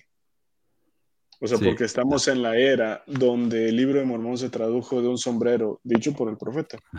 Este, y donde es de imposible a súper difícil conectar. Es, es, interesantísimo. Eso es de otra generación, ya no es la, la historia actual. Yo no lo veo. No. Em, yo sé que existía el FARMS, que era la Fundación de Investigaciones, pero no sé si todavía existe. Creo que ahora se llama Neil Maxwell, pero creo que son como un grupo como FER nomás. Yo creo que ya se acabó todo eso. Yo tuve un dentista que hace como, uh, hace como 15 años más, me decía, mi hijo está estudiando arqueología y él va a ir a, hacer una ex- excursión y está seguro que ya encontró el sitio del libro Mormón. Eso fue hace 15 años. Eh, nunca lo, lo escuché. El tipo era de mi estaca también. Nunca lo, nunca lo vi, así que no sé. lo dudo. No, es muy, vergonzoso esto, así que creo que no lo quieren tocar ni con un palo de 10 metros. Pero, pero en los 70 se averiguaba harto con respecto a arqueología, pero eh, parece que nunca encontraron nada. po. Bueno, yo estaba viendo acá si encontraba el libro del hombre este. Pucha, ¿cómo se llamaba? El que. el Ferguson. que em- Ferguson, el que empezó la, la arqueología mormona. Sí, Y él se terminó cre- dejando de creer en la iglesia porque nunca encontró nada. claro. O sea, eh, sí, está jodido el tema. Pues eso es honestidad intelectual, ¿no? Que le falta a la Sí. mayoría de, de los miembros. Claro. Al menos, sí, al menos fue honesto y no como el Mormon Defender. Bueno, ya vamos a encontrar. ya vamos a encontrar. Eh, pero mira que dice, em, se trata de un lugar para realizar un ritual del bautismo. Yo estaba pensando, porque el bautismo, este, este él dice que se hacía desde el año 200 antes de Cristo hasta el año 0 antes eh, de Cristo, no sé, el año 0. Pero el bautismo entre los judíos no era el bautismo que hacemos hoy. Era un bautismo de, de li- limpieza, de lavamiento, pero el... hoy en día, por ejemplo, el sitio de la iglesia dice, lo tengo acá, a ver, em, quienes se bautizan hacen convenio con Dios de tomar sobre sí el nombre de Jesucristo, guardar sus mandamientos y servirle hasta el fin. ¿Cómo podían ellos tomar el nombre de, de Jesucristo sobre ellos cuando Jesucristo no había nace- No había, nacido? ajá. Claro. no Sin embargo, sentido. esto no es un gran problema para los mormones, porque mira, yo hice, cuando escribí mi libro, se me ocurrió, no sé, llegué a una parte donde decía, mira, eh, yo recordaba que se bautizaban en las aguas de, ¿cómo era? El agua de, no Las qué, aguas de Mormón. de Mormón. algo así. Sí, las Y eso aguas de antes de Jesús. Y se bautizaban, pero dice en el libro de Mormón que se bautizaban como si fuera una ordenanza preparatoria para el- la venida del Mesías. Sin Mm, embargo, lo hacían en el nombre del Hijo. De hecho, tendríamos que volver a las escrituras para exactamente Las tengo. leerlo como tal. Pero bueno, ahí está, ahí está, adelante. las tengo. Mira, en el que 580 pasa es antes de Cristo, perdón, dale, dale. No, no, dale, dale, mano. ¿Seguro? Ok. Sí, sí, sí, dale, dale. Segundo Nefi 5. Siguen la ley de Moisés. Dice, nos afanamos por cumplir con los juicios y los estatutos y mandamientos del Señor en todas las cosas según la ley de Moisés. En segundo Nefi 9. Y él mandaba a todos los hombres que se arrepientan y se bauticen en su nombre, teniendo perfecta fe en el Santo Israel, o no pueden ser salvos. O sea, es como que están siguiendo la ley de, de Cristo. Ajá, cambió. Pero después, en segundo Nefi 25, y a pesar de que creemos en Cristo, observamos la ley de Moisés. Bueno, observa la ley de Moisés. Pero después, en Mosía 18 dice, y fueron llamados la iglesia de Dios a la iglesia de Cristo, desde ese tiempo en adelante. Y aconteció que quien quiera que era bautizado por el poder y autoridad de Dios era agregado a la iglesia. O sea que el bautismo es para unirse a la iglesia. Como dicen Pero Hechos. después, en Alma 30, y si el pueblo se esforzaba en guardar los mandamientos del Señor y obedecía estrictamente la ordenanza de Dios según la ley de Moisés. Y después llega Jesucristo y les enseña a bautizar y les da poder para bautizar la autoridad, a pesar de que lo venían haciendo hacía más de 500 años. Claro. No tenía que poder esto- entonces. Lo que pasa es que esto es, un, es una clara evidencia de cómo la visión de Smith y quien más le haya ayudado a, a redactar el libro de Mormón era una, me- una mezcla de todo, ¿no? Ajá. De las leyes abrámicas, del Ey. modelo judío y el cristianismo, o sea, se iban y regresaban por la Biblia y como que decían esto sí, esto no, pero hay que verlo como un- en contexto general, ¿no? Ya viendo, tendrías que leer todo el libro de Mormón para darte cuenta de eso. Si lees partes, la mayoría de los miembros llegan hasta segundo Nefi y ya está, bye bye, adiós. Entonces no te das cuenta de eso. ¿Qué decía Meli? Lo que, No, Oh, justo iba a perdón, Meli, decir después eso, que Jorge. es una... Ay, perdón. es una mezcla de chile, mole, pozole, ¿no? Porque hasta donde entiendo, por ejemplo, la palabra Cristo es una palabra griega. Este, y, y, los griegos, en el momento que se supone que, que, esto estaba ocurriendo, se estaba narrando, pues sí estaban, pues estaban, pero no había relación, o sea, para nada. No, no hay un vínculo, ni siquiera con los, este, con los hebreos, ¿no? Esto es, es, es muy fácil para cualquier persona que tenga un conocimiento básico de historiar, cómo notarlo. Claro, porque el Antiguo Testamento fue escrito en hebreo, pero el Nuevo Testamento en, en, en griego. Pero esta gente llegó a América antes del Nuevo Testamento. Pero si nos damos cuenta también en el templo, en la película del templo, Adán y Eva también hacen convenios sobre un Jesús que iba a venir. y ellos también hacían lo mismo. Entonces, es, es, recurrente dentro de la iglesia mormona hacer estos tipos de convenios antes de que venga alguien especial. Qué bárbaro. E, eso es verdadera profecía. ¿Qué decía Jorge? Lo que pasa es que el libro de Mormón ha pasado por tantas traducciones que se ha perdido su, su esencia verdadera, igual que la Biblia, ¿no? Uh -huh. Y ellos se quejan de la Biblia por eso. Falta, falta que digan eso. Es tan posible que eso vaya a ser. Pero el libro de Mormón no es más, no es más perfecto de la este, tierra. de- Sí. Era. Ahora, nada más como, como miembro, representando aquí a los miembros fieles, este, haciéndole un poquito el abogado del diablo. Este, todo este análisis, mano, que acabas de hacer, lo encuentro fascinante con los años, porque yo he leído, bueno, leí, estoy seguro que ustedes también, el libro muchas veces y nunca hice la conexión. La realidad es que al menos en mi experiencia personal, porque no voy a generalizar, este, este tipo de cosas son este... El libro de Mormón es un libro muy cansado de leer, entonces, ¿cuántos pasajes leímos de noche, no? O al menos yo leí de noche, muchas conexiones que nunca las hice, y por eso el chiste tan famoso de que nadie pasa de segundo Nefi, pues no, pues porque está aburridísimo segundo Nefi. Es de eso, es un copy-paste. esa parte. Entonces estamos, este, llegas ya muy cansado y, y, pues no, sorry, lo último que vas a hacer son conexiones. Tengo un familiar muy cercano que leyó el libro de Mormón en dos días. Caray, Uh, ¿qué aprendes claro, del libro ¿qué de Mormón en dos días? No ah, pero Por él el es su, reto su de. Sí, sí. Yo, yo a mi mejor Eh. amigo le regalé un libro de Mormón. Y, y- y, bueno, él nunca lo leyó y él ya sabe que yo salí de la iglesia y todo. Y hace poco hablando me dijo, este, bueno, ahora que ya saliste de la iglesia, entonces, ¿qué hago con el libro? Me dijo que lo voto, pero no quiero votarlo porque es un regalo tuyo. Mm. Entonces yo le dije, ¿te gusta la ciencia ficción? Y me dijo, sí, bueno, léelo entonces, le dije. Ah, ya, me dijo, está bien. Eh, Fantasía. Bueno, la parte del, del submarino, eso es ciencia ficción. Bueno, sí. los, los jareditas, los... Sí. Sí. Submarino de madera. Bueno, es que hay historias, hay historias interesantes o entretenidas.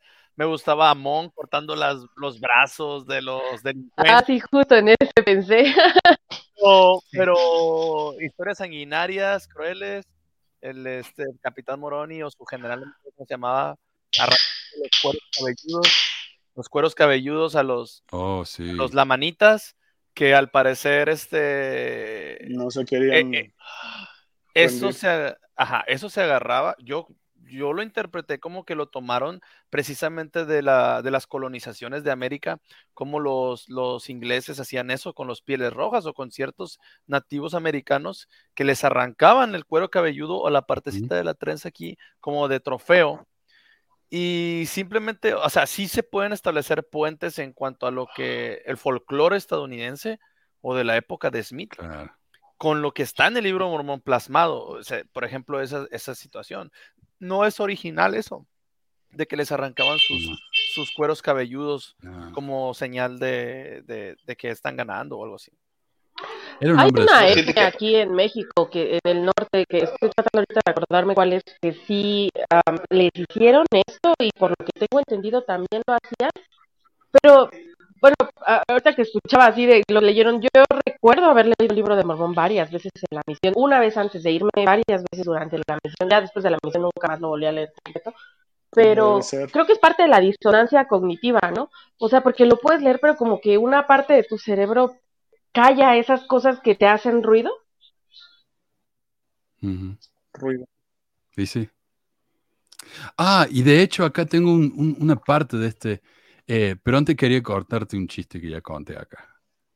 Sabes que eh, un hombre va a la guerra y, y él tenía su libro de Mormón para que lo protegiera como su garment.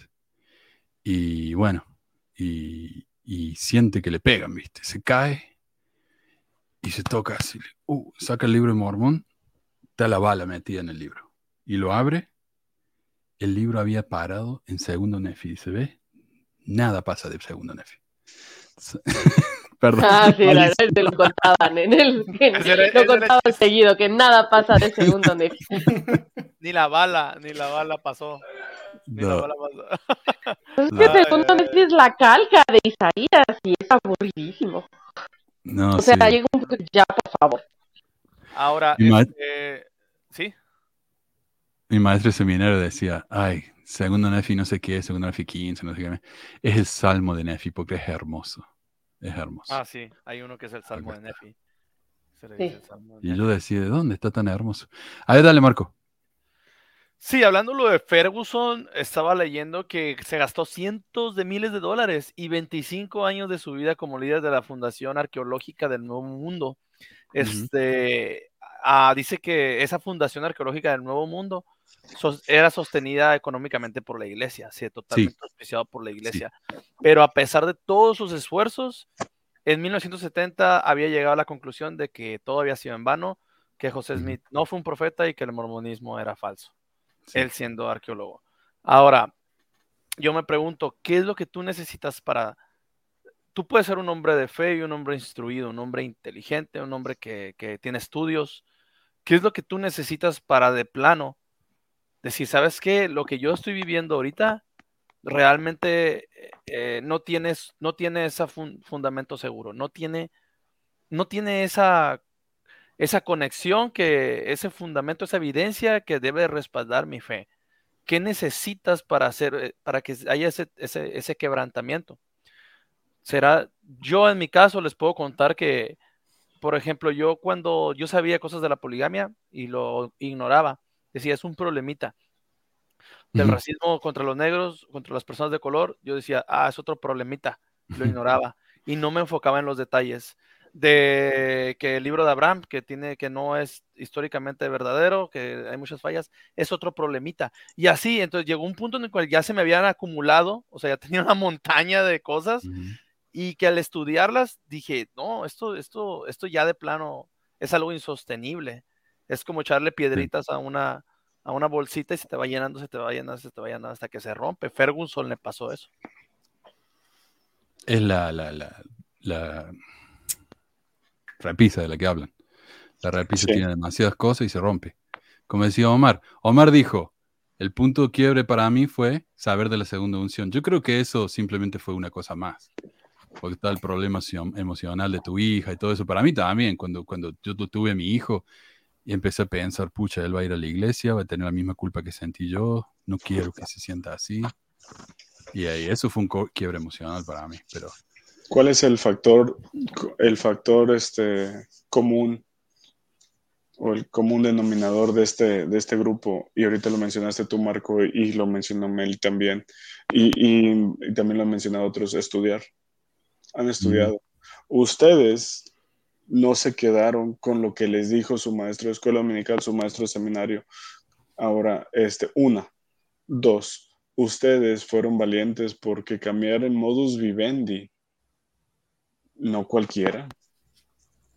No cualquiera, o sea, decir, ¿sabes qué? Oye, le voy a dar la espalda a todo lo que mis papás me enseñaron, la persona que más amo, mis padres, o, o- o- o en su momento quien les haya enseñado que obviamente debe, debe tener un, un, este, un respeto enorme en su, en su existencia. Este, le voy a dar la espalda a todo. Literalmente voy a dar un giro de 180 y le voy a dar la espalda a todo. Para eso se requieren, decimos en México, pantalones y no y mucha gente no los tiene. Es más fácil vivir así. Para mí también era más fácil. De hecho, hubo un tiempo de negación donde yo dije, bueno, ahora cómo puedo seguir yendo a la iglesia y de alguna manera sacar algún provecho. Pero dije, esto va en contra de mí, pero no va en contra de todos. Cierto. acá en el 2021, el presidente Nelson dijo ¿Dónde está? Sus mentes pueden ser, sus montes pueden ser la soledad, la duda, las enfermedades u otros problemas personales. Sus montes serán distintos. No obstante, la respuesta a cada uno de sus desafíos es aumentar su fe. Eso requiere trabajo. Los aprendices perezosos y los discípulos negligentes siempre tendrán dificultades para reunir incluso un poco de fe. Yo no sé si conozco a algún miembro de la iglesia que sepa más que los ex mormones. Eh, aprendices perezosos. Qué insulto, por Dios. O sea, todos llegamos acá porque nos tomamos el trabajo de aprender, como decimos. Pero, para Nelson somos... Yo personalmente fue al revés un poco, ¿no? O sea, yo lo he contado, para mí fue primero darme cuenta que no era la vida que quería, o sea, como entrar en una crisis existencial de pensar, que yo no quiero esto, porque ya se iba a O sea, para mí era así, no, no, este, y con quién, y así como esa clase de conflictos. Y entonces fue primero entrar, esto no lo quiero para la vida, y después encontrar como todo este conocimiento y conectar y que esto me hizo mucho más fácil, ¿no? O sea, ya me agarró y decir, fabuloso, así de, no necesito sentirme mal, pero, pero fue un proceso muy doloroso. Duele. Pero eso también es un patrón que se ve en muchas personas que, que tratan de defender a la iglesia. Por ejemplo, yo imagino que cuando salga ese programa en vivo y se hable, y se nos estamos hablando sobre esos estudios del Tobar y todo eso, ya imagino algunos mormones defendiendo, pero cuando defienden como, hace aquí Nelson, ¿no? No tienen una, una, base para defender, no tienen pruebas, solamente es, es este, el ataque o el insulto hacia la dignidad de uno, hacia la personalidad de uno. Siempre es como, tú eres perezoso, tú pecaste, quieres pecar. siempre es como, como algo, no, no, no tiene un fundamento, o sea, no hay, no hay una, una, refutación que diga, bueno, en otro estudio se comprobó, no se te dice, no, tú estás mal, tú estás equivocado, tú sabías del tú tuviste un testimonio, Ah, en este caso, como, como Nelson, como digo, perezoso, o sea, siempre, siempre se ve eso y es un poco triste de que no, no haya una, una refutación seria de, de los hechos. Pero, obedece es parte de la propia negación, ¿no? Ay, perdón. Oh, perdón, sorry, Meli, obedece a un patrón. Esto que está, ahorita esto que acaba de citar Manu, es, es mormonismo, lo, mormonismo puro, y se le conoce como el, el evangelio del miedo. Mm yo voy a, yo voy a plantar miedo. Ahora, ¿qué más, qué más prueba ocupa, ocupa un mormón que las palabras de un profeta? Discúlpeme, ninguna. Lo dijo mi profeta y mi profeta me conoce. ¿Por qué me conoce? Pues porque eres un perezoso. ¿Sale? Porque no lees las escrituras. ¿Quién lo hace? No hace las noches de hogar. ¿Quién lo hace? ¿Sale? ¿Te conoce? Yo te conozco y no nos hemos visto en persona. Me explico. Qué interesante, ¿no? Eh, Entonces, como conoce, como generaliza, porque conoce el miembro promedio, pues es fácil meter miedo. Eso es lo que está pasando y por eso no recibes tus respuestas. Es como se dirigen, o sea, esa es la forma de mantener, porque eso es lo que da dejar la iglesia, o sea, da mucho miedo, sientes que te vas a quedar sin tu familia, que miren, yo y yo conocí dos casos cercanos de dos personas que regresaron de la misión antes de tiempo por decisión propia, ambos casos. Una puso un pretexto, pero era evidente que fue una decisión propia. Y a esas dos personas, un chico y una chica, fallecieron sus papás al poco tiempo. Este, que eso pasó y, y, fue pues muy triste, ¿no? Pero yo recuerdo, o sea, de alguna forma que eso contribuyó mucho a, a, a confirmar en ese momento, así como no, sí, o sea, un poco, está culero lo que voy a decir, pero esta idea entre los miembros de es porque no fueron obedientes, es porque no hicieron bien las cosas, o sea, las cosas, las tragedias, las tragedias que son naturales, que a todos nos ocurren, eh, es adjudicárselas a, a, a desobediencia o a todas las cosas que hacemos, porque como menciona, ningún miembro es perfecto, pero, pero entonces entra este, como dice, temor y confirmas. Y entonces si yo me atrevo a validarte a ti como alguien que en algún momento tuvo un testimonio y después lo dejó por su propio razonamiento, por su propio sentir, sin necesidad de, de ser un pecador o una pecadora o lo que sea, como lo quieran ver, este, eh, estoy diciendo que esto es falible, ¿no? Que hay una falla, algo está mal. Entonces, como no quiero ver que algo está mal con la institución, prefiero ver algo está mal con las personas, obviamente. Y eso estábamos hablando con, oh, perdón, con Omar al principio. ¿no? Eh, dale, dale, Carlos. Sí, es, es el punto de que siempre el, el malo es el que se va. Nunca, nunca ellos son capaces, los líderes o miembros que están ya convencidos diciendo, no, puede ser que nosotros, no sé, No. hay algo mal. No, siempre el que se va quiere pecar, Sí. Quiere hacer Al cosas malas, al que- perdió su fe, perdió su testimonio. Entonces, siempre el de afuera, el, el- el que se va, siempre es el malo. Entonces, nunca, nunca van a poder ellos hacer un auto, o sea, tampoco podrían porque se van todos. Sí, Pero esto- A ver, dale, dale después. sorry, es que a ellos los llamó Jesucristo. Mi, mi familia se queda pasmada porque me dice, bueno, y ahora ya te vas a tatuar y vas a empezar a tomar alcohol. Les digo, no. Y me preguntan, bueno, ¿y por qué no tomas café? Ahorita ya no sé por qué no tomo café. No tengo una respuesta para esa pregunta, porque pues ya no soy mormón, pero es eso, es este, es el evangelio del miedo. Eso fue algo que al menos yo cuando, cuando era maestro de escuela dominical traté de erradicarlo. De mi clase no ibas a salir con miedo, pero con esperanza, porque Claro. ese evangelio del miedo era algo con lo que yo no podía y era algo que yo no quería heredar a mi familia. Es, no, pero pues es que aquí nunca nadie hace visitas, pues por eso no tenemos los miembros suficientes, por eso van a hacer un templo en la ciudad al lado y no en esta, cuando esta es más importante, pues porque ustedes, hermanos, este, pues les pedimos que vengan a limpiar la capilla, nunca la limpian. Es, es culpa, es miedo, es todo lo que yo no quería en mi vida y pues obviamente menos en la de los en la de mis niños. Pero ahora uno pensará, bueno, esto viene de los miembros, esto es algo aquí hecho en casa. No, esta que muestra Manu es evidencia objetiva que demuestra, no, esta es la manera, este es el modus operandi de la iglesia. Así es, yo te meto miedo, tú metes miedo, nosotros metemos miedo, ustedes meten y pagan el diezmo. ¿A dónde irán si se van? ¿A dónde? ¿Dónde? Claro, el barco, Sí, a ver, Yo, yo creo a que he, via- he viajado más a, de, vac- me he ido de vacaciones más veces fuera de la iglesia que cuando estaba en la iglesia. He ido a muchas partes. Oye, ¿a dónde iremos? No, pues a mi casa, a mi casa a descansar. A familia. dormir el domingo en la mañana. ahí, ahí es mi familia. Una Con mi vez, familia.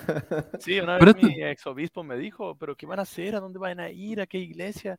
A ir Pues de aquí, voluntario a ayudar a los pobres. A ninguna iglesia. Sí, obispo, tiene que ser una iglesia. a nuestra casa y vamos a, vamos a tratar de mantener nuestra espiritualidad en nuestra casa, nuestra manera, siendo buenas personas y ya está.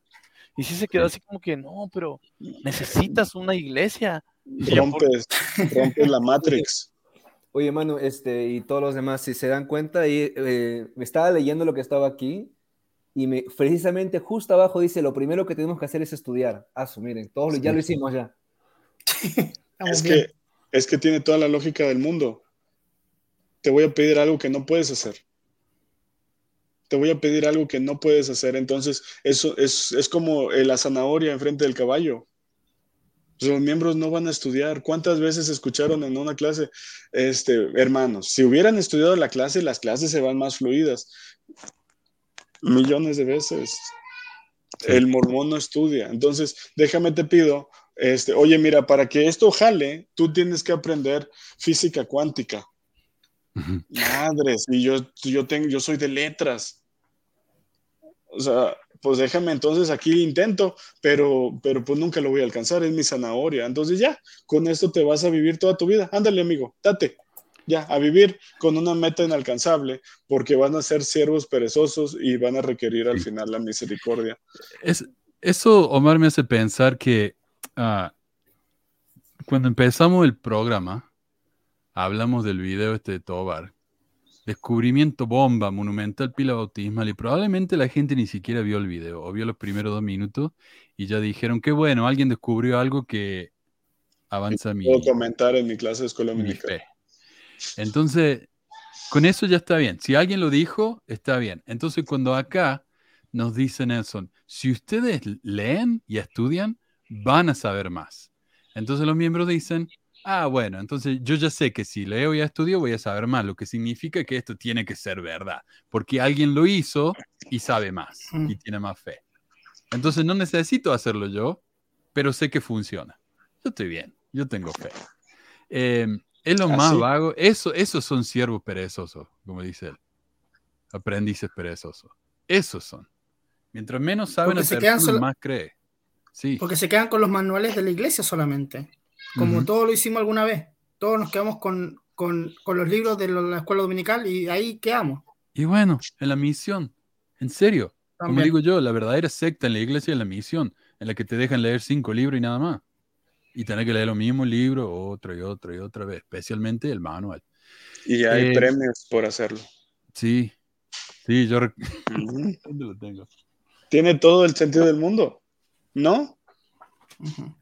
Tiene todo, eh, todo, todo. Ahora, ¿cómo es posible que algo se organice tan bien, si esté tan sistemáticamente? Parecería hasta perfecto. Permítanme decirles cómo sucede esto. Yo vengo de la industria automotriz, igual que el Elder Ballard. Este, la única manera en la que esto sucede es con muchísimo dinero. Sí. con muchísimo dinero, teniendo mucha gente pagada para que piense para esto, va a dar un, dar un producto chingón. Sí, Sorry. sí, porque es, es, es como, es campañas de marketing, Y bueno, las La películas forma- que hablamos al principio, la películas, producción de estas películas. Medios audiovisuales, medios Los templos también. manuales, templos, todo es una, es una ruedita con engranajes de, con personas que han sido instruidas para eso y nosotros fuimos parte de esa ruedita que iba girando con esos engranes. Éramos engranes que nos, nos en, en- en la misión, por ejemplo, a mí me enseñaron, ¿sabes qué? Este, a los miembros lee, te tienes que aprender de memoria la primera visión de, de Smith. Te la tienes que aprender de memoria. Pero la buena, no la mala. La, buena. Sí, la, la- la- la buena, la, La- que- la que vende. La, la que vende. la que- Sí, la otra no. la de dos personajes, la de Sí, uno sí, no, no, porque- No, esa no esa- sirve. No, porque esa, esa no pegó. Esa Esa no- pegó, este, y ya la pusimos acá, la tuneamos. di, di la de dos personajes, apréndetela, pero dila con sentimiento, Sí, dile así, sintiendo el espíritu en, en voz en el baja. aire, arriba de mí, a dos Gracias. personajes cuyo fulgor y gloria no admiten descripción. Y después de eso, pregúntale al miembro, pregúntale, o pregúntale al investigador, ¿cómo se sintió, hermano? Y él te va a decir, bien, sentí bien. Ese es el espíritu que le está diciendo que lo que lo, yo le digo Sí, es verdad. Amén. Dilo otra vez, por aquí verdad. ¿Y eso qué es una táctica manipuladora que le estás enseñando a un joven de 18, 19 años Sí. que realmente no sabíamos nada, a transmitir algo como una verdad absoluta y a manipular a gente que todavía está peor o que no tampoco lee? Pero yo me topé mucha gente que sí leía, gente que sí estaba estudiada, que me decía, pues, no sé, me parece como que eso, pues qué increíble, ¿no? Decía, qué increíble que haya visto a Dios y a Jesucristo, ¿no? Y a ver, ¿cuál es la prueba? No, pues el libro de Mormón. le- Ah, y es. No, no. ¿Eso es la prueba? ¿En serio? No, adiós, ya no nos, vemos luego, misioneros. Ya le, le llamábamos, le llamábamos y ya no querían saber nada de nosotros. La gente que menos leía, la gente más que estaba más aturdida con problemas de la vida, necesidades de la vida y problemas, era la gente que, que, que dejaba pasar todo. Dejaba pasar todo lo, la, la- todo lo que tú podrías pensar que no es posible, que es ilógico. Esa gente lo aceptaba todo porque ca- carece y también necesita un, una, un apoyo, vamos a decir, eh, Esperanza en, su, Es- en una vida pinche. exactamente. Esperanza en una vida pinchísima. Que nadie más me la da. Más que estos muchachos que, pues, uno gringo y el otro. Sí. Y tienen Mexa. 18 años. Sí, sí, o sea, pues yo le creo. Todo lo que yo del gringo diga, yo lo creo. ¿Ustedes escucharon lo del submarino en el que se murieron los millonarios? Sí. Que fueron a ver el Titanic. Mira, ¿sabes qué? Sí, sí, sí. Acá en, en Reddit te explicaron por qué falló el, el submarino. Ay, no puede ser. No. Primero que nada, porque no era ajustado como un plato. Creo que dice así, ¿no? Eh, Éter. A dish Sí, enough. sí, sí, sí, sí, sí, sí, sí, así Es era. Este, si entra Pero es agua, tienen que tapar el hueco. Oh, pues, Pero- es que. Pero si necesitan agua, tienen que abrir el hueco. ujú. si necesitan agua. Ir al No, es baño. que- no, es Pero es lo que- dice, es, es es que- un meme, ¿verdad? Es, un, es de Sí, pura- me imagino que perdón. sí. Sí. Claro, claro, claro. Porque no es como el submarino de Jared. Eh, el problema un también es que submarino. El de Jared era como un barco que se hundía por, las, ma- por el mar. Y, Pero iba abajo. y tenía que tener tan buen timing para abrir justo la ventana cuando justo estaba afuera. Era como.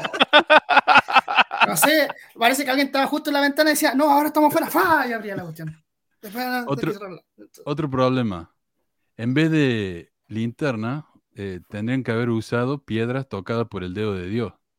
Y en Pero vez de el un dedo- controlador, el poder Ajá. de Dios. El controller. Pero era el dedo de Jesucristo, ¿eh? No era el dedo de Dios. Ah, se- uh, perdón. Se ha, se, ha, se ha cuestionado por qué, ¿cómo que el dedo de Jesucristo si Jesucristo ni tenía un cuerpo? Ah, no, pero era un cuerpo espiritual. Era su cuerpo espiritual. Pero a ver, ¿cómo que su cuerpo espiritual? Pero si él todavía no, o sea, No, no celestialmente, tenía ¿cómo cuerpo. era? Porque iba a tener un, un- un dedo. Y es otra de esas cosas, pues que tú dices, eso no tiene sentido. Ah, No. ah, Hay una explicación para eso. Si nos recordamos en, el- en la película del templo también, Pedro, Santiago y Juan tienen ya su apariencia Pueden como humano mano. y, y ni siquiera y ni siquiera han tenido su cuerpo. Entonces, Mm, así que yo creo que pasó lo mismo con No la sé. mano de Jesucristo. Podía, Sí, podía... se, están, se están colgando en los detalles. Tiene sentido Sí. si no pensar mucho. Pero qué, eh, qué interesante espíritu ese que, por lo menos en, la- en el libro de ilustración de niños, sale con cabello largo, su espíritu y con barba. O sea, Ándale.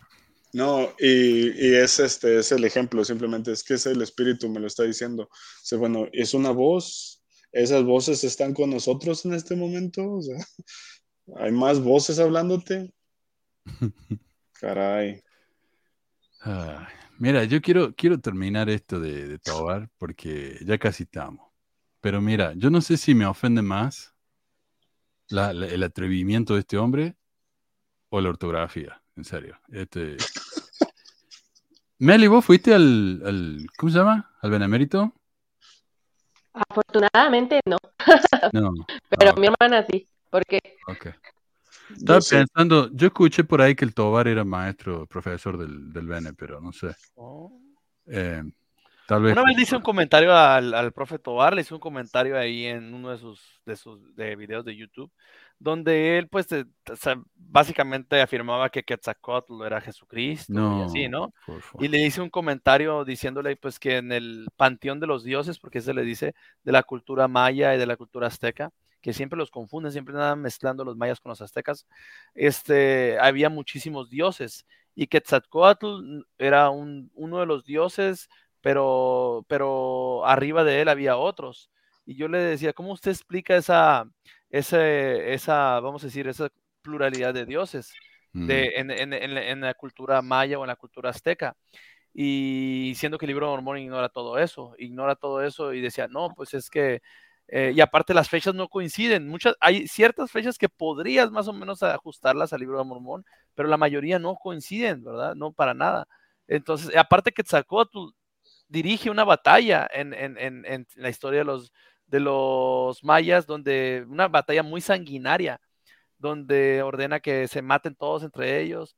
Entonces, y, y- y te digo, en su momento le puse toda la información, ahorita no la tengo, la buscaría y la comparto, pero se barrió el profe Tobar y me bloqueó, eliminó mi comentario, eliminó mi comentario y me bloqueó y adiós. Mm. O sea, no puedes decirle nada tampoco, no puedes contraargumentar lo que él enseña porque, porque se siente y pues adiós. Porque eso nos Eh, llama el es espíritu. probable que, que, que el Quetzalcóatl, porque hay dos Quetzalcóatl históricamente, ¿no? O sea, está el Quetzalcóatl, hubo un humano, o sea, sí hubo un humano, me parece que está con, en Tula, este, y que dice que alguna vez, o sea, que era como gran gobernante, pero alguna vez se puso muy borracho y abusó de su hermana y entonces se sintió avergonzado y se autoexilió y prometió regresar, o sea, que construyó un barco y se fue y a la verga. Este, prometió regresar. Ese es uno y el otro ya es como una figura mitológica, ¿no? El, el dios. Este, pero finalmente yo no sé cuál les gusta, o sea, vino Cristo, hizo algo así, se puso borracho, este, y, y Suena abusó de su bíblico. hermana. Sí, Suena ah, eso bíblico. suena como algo que hizo Dios, sí, sí, claro. Sí pudo embarazar a una muchachita de 14 años, porque por eso Sí. se casaba con las de 14, y así, claro, que todo está justificado en su Pero cristianismo, ¿no? Entre tantas suposiciones y mm, interpretaciones de ellos, cuando dicen, no, es que la leyenda era que iba a volver un hombre, bla- un hombre blanco y barbudo, y por eso Sí. cuando, o sea, eso, eso sí, Sí. tuvo que significar que Jesucristo vino, pero si Jesucristo no era blanco, o sea, ¿por qué? Es que, eh, eh, ¿Por es que ya resucitado ya se había No, blanqueado, obviamente. sí, pues era blanco y deleitable. Es que era Bueno, nefita. Vamos a Sí, decir, Ya lo ne- pasaron por el cloro. Se, ne- ne- se nefitizó. Sí, esa teoría, anótenle esa palabra, nefitizó. Pero sí, entonces, entonces, y le dices tú, oye, pero si sabías que los vikingos, pueblos nórdicos, llegaron a América también muchos antes, antes de Colón, y es probable que hayan llegado antes otros pueblos, ¿y qué tal si vieron ellos a un nórdico, que era un hombre blanco y barbado también, y de ahí se Pues, basan nuestras leyendas? ¿Por qué no Pero re- la realidad también, es que los, la leyenda del hombre blanco barbado es algo que difundieron los españoles para ayudar a- Sí. al sincretismo religioso. O sea, los vikingos sí es muy probable que lleguen, bueno, más bien sí llegaron, este, está comprobado, pero llegaron, eh, parece ser como en las costas de Canadá. No sé hasta dónde se hayan podido extender, este, pero el, ese mito de que el hombre blanco barbado que regresa es algo que los españoles, este, eh, digamos que alimentaron para, para la colonización religiosa, digamos. Sí. Ah, de Ahora, verdad. re- regresando un poquito al tema, al punto de Marco, Marco, este, en mi experiencia debatiendo con mormones, tú estás debatiendo con alguien que está haciendo negocio con esto. No va a permitir que ni tú ni nadie le Ah, quite él ese vive de negocio. esto. Él vive de esto. Entonces, no, aquí no busques razón, no busques, oye, es que yo creo que este es un debate, ¿no? Un debate para llegar a una idea mejor. No, chaparrito, esto es negocio y no me lo vas a quitar tú. Pues, pues lo que hablamos desde el principio, un tema sensacionalista, cargado de hiperfantasía, claro que vende. Es Pero más, si, si te si nos dice damos que cuenta, Sí. ¿Carlos? eh, si nos damos cuenta también, el, el Jesucristo gringo o el rubio con barba es, el, es la imagen corporativa de la iglesia ahora. Mm. Entonces, si tú le dices no, era moreno o chico, y te van a decir no, porque los profetas vieron a Jesucristo y es así. Entonces, te- ellos van a darte una respuesta súper rebuscada y aún así te van a decir que tú estás loco. Sí. no, Acá salió en un programa una vez un hombre hablando de, de cómo Santa Claus está basado en San Nicolás, ¿no? Y San Nicolás es un personaje de- del Medio Oriente. Y estaba hablando con una chica, una, una rubia de Fox News, y decía, pero ¿cómo si, si Santa es blanco? Le digo, bueno, primero que nada, es un personaje ficticio, no existe, ¿ok? Pero ella no, es blanco, tiene que ser blanco. claro. Está ofendidísima ella. Así son los... los- Para todos los que se quejan de la inclusión forzada, que les encanta esta palabra, así de no hay nada más inclusión forzada que lo que han hecho, lo que ha hecho el cristianismo y lo que han hecho los europeos colonizando. O sea, ¿cuántos personajes no los han vuelto blancos? Sí, Es que como nosotros no ven, ¿Decí de nuevo? Perdón. es que un personaje muy Ah, te estás cortando mucho. Eh, te voy a dar un minutito. Pero quiero leer esto. Mira, dice, esta aseveración, por supuesto que... Mira, esto es lo que decía Meli eh, hace como 20 minutos. Esta aseveración, por supuesto, que deja muchas incógnitas. O sea que este es la... eh, que son pilas bautismales. Esta aseveración, por supuesto, que deja muchas incó- incó- incógnitas que para mí deben dejarse a un lado por el momento. Ok, ¿son realmente pilas bautismales? Ah, no te preocupes, dejémoslo a un lado. Está bien. Eh, porque si bien es cierto que no sabemos bien cómo se llevaban los rituales de inmersión, cómo se llevaban los rituales, ¿verdad? desconocemos si se hacían con la autoridad correcta, no sabemos si lo hacían de la misma forma que Tres Nefi lo dice, en fin, desconocemos mucho. Sin embargo, lo más rescatable para mí es que sabemos ahora que lo, había bautismos por inmersión en Mesoamérica. Ahora lo sabemos, ¿no? Eh, en tiempos del libro de Mormón. Punto. Ok, hay muchas incógnitas, pero las voy a ignorar y voy a decidir que había bautismo. Punto. Eso es, eso es ah, eh, honestidad. eh, ¿Cómo se diría? Académica, ¿no? Lo que sea. Increíble esto. Antes de este descubrimiento no teníamos certeza de ello. Ahora ya está a la vista la enorme pila bautismal, que por cierto nos deja ver la cantidad tan grande de peregrinos que, que llegaban a este templo teotihuacano. Es espectacular solo imaginarse las miles de personas que llegaban de todas partes a esta metrópoli para realizar ceremonias. Ya se inventó una historia completa, ¿viste? Ya se armó la- Para calcular la cantidad de gente que llegaban a diario a Teotihuacán, debemos considerar la cantidad de personas que cabían en una calzada que tiene un ancho de más o menos 100 metros en la parte angosta y un kilómetro en la parte ancha.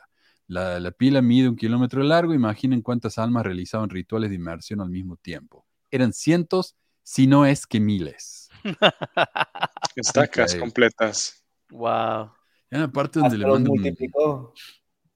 Ahorita, ahí está. Eh, en el libro de Mormón leemos con claridad que os neófitas, neófitas habían establecido la iglesia a través de todo el país. Incluso se habla del bautismo a los convertidos. Ya el libro de Mosía nos narra del arrepentimiento y su subsecuente bautismo. Claro, él le puso una palabra grande. Alma lidera a los hombres que enseñan dicho ritual. En tercer Nefi tenemos las palabras del propio Jesucristo respecto al bautismo y la manera correcta de realizarlo. En fin, o mira acá, coma, en fin, con mayúscula. Tenemos documentado el bautismo en épocas antiguas de una forma precisa y admirable. Lo que sorprende a su servidor es como estar saliendo las cosas que testifican más y más respecto al libro de Mormón. Este hombre le tiene pánico a, a los acentos, a las tildes. ¿Cómo piensan algunos que José Smith era un farsante? ¿Cómo creen que escribió de bautismo en la antigüedad a través de la inmersión si en ese tiempo de la restauración no había descubrimientos arqueológicos, sino hasta ahorita? Uh, Ya, ya nos resolvió toda la duda acá el profesor Tobar. Y No. bueno, gracias. wow. Esto, esto incrementa mi testimonio y me confirma que José, que José Smith vive. Vive.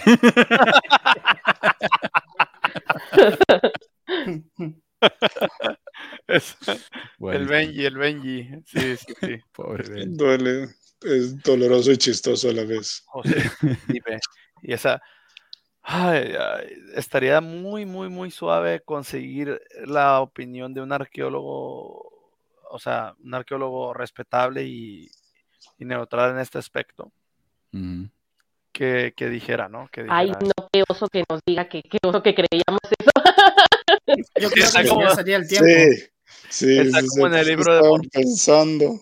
Está como en el libro, el libro de Abraham, perdón, ¿no? Que en las, do- todos los documentales que he visto sobre el libro de Abraham, que los, los arqueólogos serios y que obviamente neutrales en ese aspecto, que ellos analizaron esto y dijeron, "Puf, como están diciendo que un simple papiro de una ceremonia mortuaria típica de Egipto es toda una historia fantasiosa de un hombre llamado Abraham, que nada tiene que ver.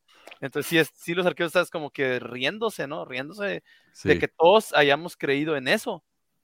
Pero bueno, ahora la iglesia, si se fijan, ya dice que, que es más, que realmente no fue una traducción literal, fue Una esta- revelación. es como una revelación. Y ahí ya están admitiendo, pues están admitiendo que, que, que son mentiras, que durante todos estos años pasados se mintió a la gente, se les echó mentiras a la cara, diciéndoles que era una traducción literal. Y, si, y, miren, mi reflexión es esta, si Joseph Smith pudo realizar un escrito como el libro de Abraham, que tiene personajes, per- muchos personajes, tiene locaciones, o sea, lugares geográficos, y tiene este, doctrina, tiene enseñanzas místicas o como quieran, y así hasta de Jesucristo también. Todas esas cosas las mezcló en ese libro y ese libro es falso. ¿Cómo no pensar que el libro de Mormón es lo mismo? Pues lo único que no tenemos son las planchas de oro, ¿verdad? Porque no existieron, pero no tenemos nada para decir que comprobarles la falsedad del libro de Mormón con una evidencia palpable, pero del libro de Abraham sí hay y tiene elementos igualmente parecidos al libro de Mormón. Pero a la gente le dices, oye, es que este libro, mira, todo lo que dice el libro de Abraham no lo puedes creer porque está falso. Es, hay evidencia arqueológica en contra de ese libro. Pero la fe, eh, la fe cegada de esa gente es la Sí. que no les deja aprender más allá de Es eso. triste. En el libro de Mormón igual al principio también decía Mm. que los primeros descendientes, o sea, lo- los nefitas eran descendientes directos. O sea, no, que, que los nefitas eran descendientes, di- no, que eran descendientes, no. Los, los nativoamericanos eran descendientes de todos. Eran de- los descendientes. Eran los descendientes, y ahora es- Eran los principales. Sí. los principales. Entonces también es lo mismo. Y ahora ya no son, ya no vienen de ahí, sino que ahora son una parte reducida. ¿Por qué? Porque no han encontrado evidencias de esos millones que hay de batallas, que la última batalla, los huesos, las espadas, y lo que yo siempre he comentado, lo que deben de encontrar es escritura, esa escritura del egipcio reformado o cualquier otra escritura. Se pueden hundir las ciudades, se pueden, no sé, pero oye, encontraron en, en- en una, en una cueva subterránea en México fósiles de hace miles de años, de la era de hielo, mamuts y todo eso. Sí. Encontraron ahí eso. ¿Y cómo no pueden encontrar de hace 600, del 600 después de Cristo? ¿Cómo no, pueden tenían encontrar millones de espadas y millones de Sí, huesos? y tenían, y tenían, ¿cómo se llama? Comercio, monedas. No sé, una moneda, no sé, una, una espada, una espada Tan, que tan sencillo como que eso, una simple espada. No la hay ni la habrá, porque aquí la a la espada. metalurgia era únicamente de orfebrería. Nada más. No había este todavía Claro. eh, espadas, o sea, no, no se utilizaban y es evidente, ¿no? Cuando nos cayeron los españoles, pues con qué se estaban defendiendo, ¿qué, qué habían hecho con las espadas? ¿Se les había olvidado cómo hacerlas? Ajá. Pero pues ese es el asunto, la, la- la gente, o sea, y, y- y me incluyo en algún momento porque en algún momento estuve parado, o sea, no, no quieres pensar, o sea, que estás sintiendo y, y de donde sea que te estén manipulando tu emoción, ahí, ahí depende de la cantidad a lo mejor de miedo que tengas, este, o de, no sé, ¿no? Porque muchas veces es eso, es- está ligado a alguien que tú querías, o en, en mi caso, por ejemplo, lo que me enseñaron en casa, este, lo que implicaba, este, todo esto se conecta con cosas profundas de la gente, ¿no? Y pues la gente va a preferir, o sea, es más fácil que un tema que no conocen, porque la mayoría no son historiadores, no son arqueólogos, no son antropólogos, pues mejor nada más dame cosillas ahí, este, y voy a creer lo que sea, ¿no? Y está bien. Por eso es tan importante el adoctrinamiento infantil desde que son niños. Sí. No conoces otra cosa, nunca Claro. has escuchado otra cosa y toda tu vida te preguntaste esto y toda tu vida te respondieron que no era correcta tu duda. ¿Por qué, Es- seguir, a- por es qué vas a seguir, este, por qué vas a seguir cuestionándolo? Si gente más inteligente que tú, gente más preparada que tú, te ha dicho que eso no importa, entonces no importa. Por eso los mormones tienen tantos hijos, Pero se sí- casan Sí. tan rápido, se hacen los, las cosas más solemnes de la iglesia, yo pienso que son los programas de los niños, este adoctrinamiento infantil, importantísimo. Instruye al niño en su juventud y aunque sea viejo no se apartará de él, ¿no? Dice sea en la viejo, Biblia en paga algún lugar. Como la Y también nos enseñaron, también nos enseñaron que decían, duda de tus dudas antes de dudar de tu fe. Entonces, dudar no, no, es un, no es un tema para ellos. Tú tienes que creer solamente. Sí. A tus líderes, aunque las críticas sean reales. Bueno, en el discurso ese de Nelson que vimos, dice que el segundo paso después de estudiar es elegir creer en Jesús. Uno no puede elegir creer en algo. Eso no pasa. Yo no puedo elegir creer en, en ponerle en Quetzalcóatl. Yo no puedo elegir creer en el conejito de Pascua. Uno no elige lo que cree. Es estúpido eso. Ya Pero- te lo implantaron, ¿no? A eso te refieres, que Ah, ya te lo sí. implantaron desde, desde niño, o sea, Ya, Y y Sí. no es casualidad, ¿no? Que un chico musulmán, ¿en qué cree? En el Islam. Un chico indio, ¿en qué cree? En, los dioses indios, no sé, pero no es casualidad. Pero Sí. desde el punto de vista de marketing tiene sentido porque lo opuesto sería tú decidiste no elegir creer en Jesucristo. Entonces ya, culpa. ya por ahí le va la cosa de... Es tu culpa. Exacto. Ah, como hablamos en el capítulo anterior, pues del libre albedrío con el albedrío moral. Mm, Es, es casi parecido. es estúpido eso. Pero siempre le cambian lo- lo- ellos siempre le han cambiado el, el vocabulario a las cosas. No es poligamia, es matrimonio plural. Sí. No es, este, no es este, espada, lo que pasa es que es la espada de que usaban ¿no? los, los mesoamericanos, esa es la espada de la palabra que usaba José Smith. No es, Ah, este, sí. no es caballo, era, era un tapir. O sea, siempre- Acabo Claro, juegan con la semántica para, Sí. para evitarse problemas. Sí, porque hay Sí. escritos, por ejemplo, en las edades de las esposas de Smith, en vez de decir tenía 15 años, dice, dice, este... ok, en vez de decir tenía 15 años, dice, decían como a punto de cumplir 16. Ah, claro. O a punto de cumplir 15. A punto de antes de cumplir cumplir 15. a punto de cumplir 15, a punto de cumplir 16. Oye, pues entonces tenía 14, ¿no? O sea, ¿por qué no dices que tenía Un día 14? antes, un día antes de cumplir. Porque choca, choca más, choca más que te digan eso, pues. Claro. No, son bien astutos los que redactan. Yo creo que esos son los principales. Ahora sí que. no Culpable. sé, Eh, sí, Le han de pagar un montón de dinero a personas especializadas en limpiar imagen. Claro. Qué bueno. Muchísimas gracias, gente. Mira, yo me tengo que ir, pero les doy muchas gracias ah, por, por venir y, y- y ayudarme con esto. Mira, en serio, el panel, creo que el panel más grande que he tenido. Cuando hicimos el, el programa número 100, teníamos, tuvimos como 20, pero hicimos en cuatro programas diferentes, así que esto fue espectacular. Muchísimas gracias, me encantó la conversación y bueno, nos estamos viendo entonces el, el domingo que viene o algo. ¿Qué es el domingo que viene? A ver, 9 más 7, 16. 16 de julio. 16. Así que bueno. Sí, hoy es 9 de julio, no se olviden. Así que bueno, gracias. Eh, no se pierdan la serie de, de TikTok, que estoy trabajando duro en eso. Y gracias, Carlos, por, por organizar todo esto. Y gracias a ustedes por estar con nosotros. Y gracias a lo que han comentado y que no pude ver hasta ahora. Bueno, y que reciban Eh. la bendición de Quetzalcóatl. eso. Ah, ¿Quién derramó su sangre por nosotros? No sé si derramó su sangre, pero debería. Elijan creer. Eligen creer. Yo ya quiero ver cuántos nos dicen la qué, qué pecadores elegimos ser, ¿no? Sí. Ujú. ¿Qué le dijimos creer? Bueno, un abrazo, gente. Bye bye. Adiós, adiós. Bye bye. Bye.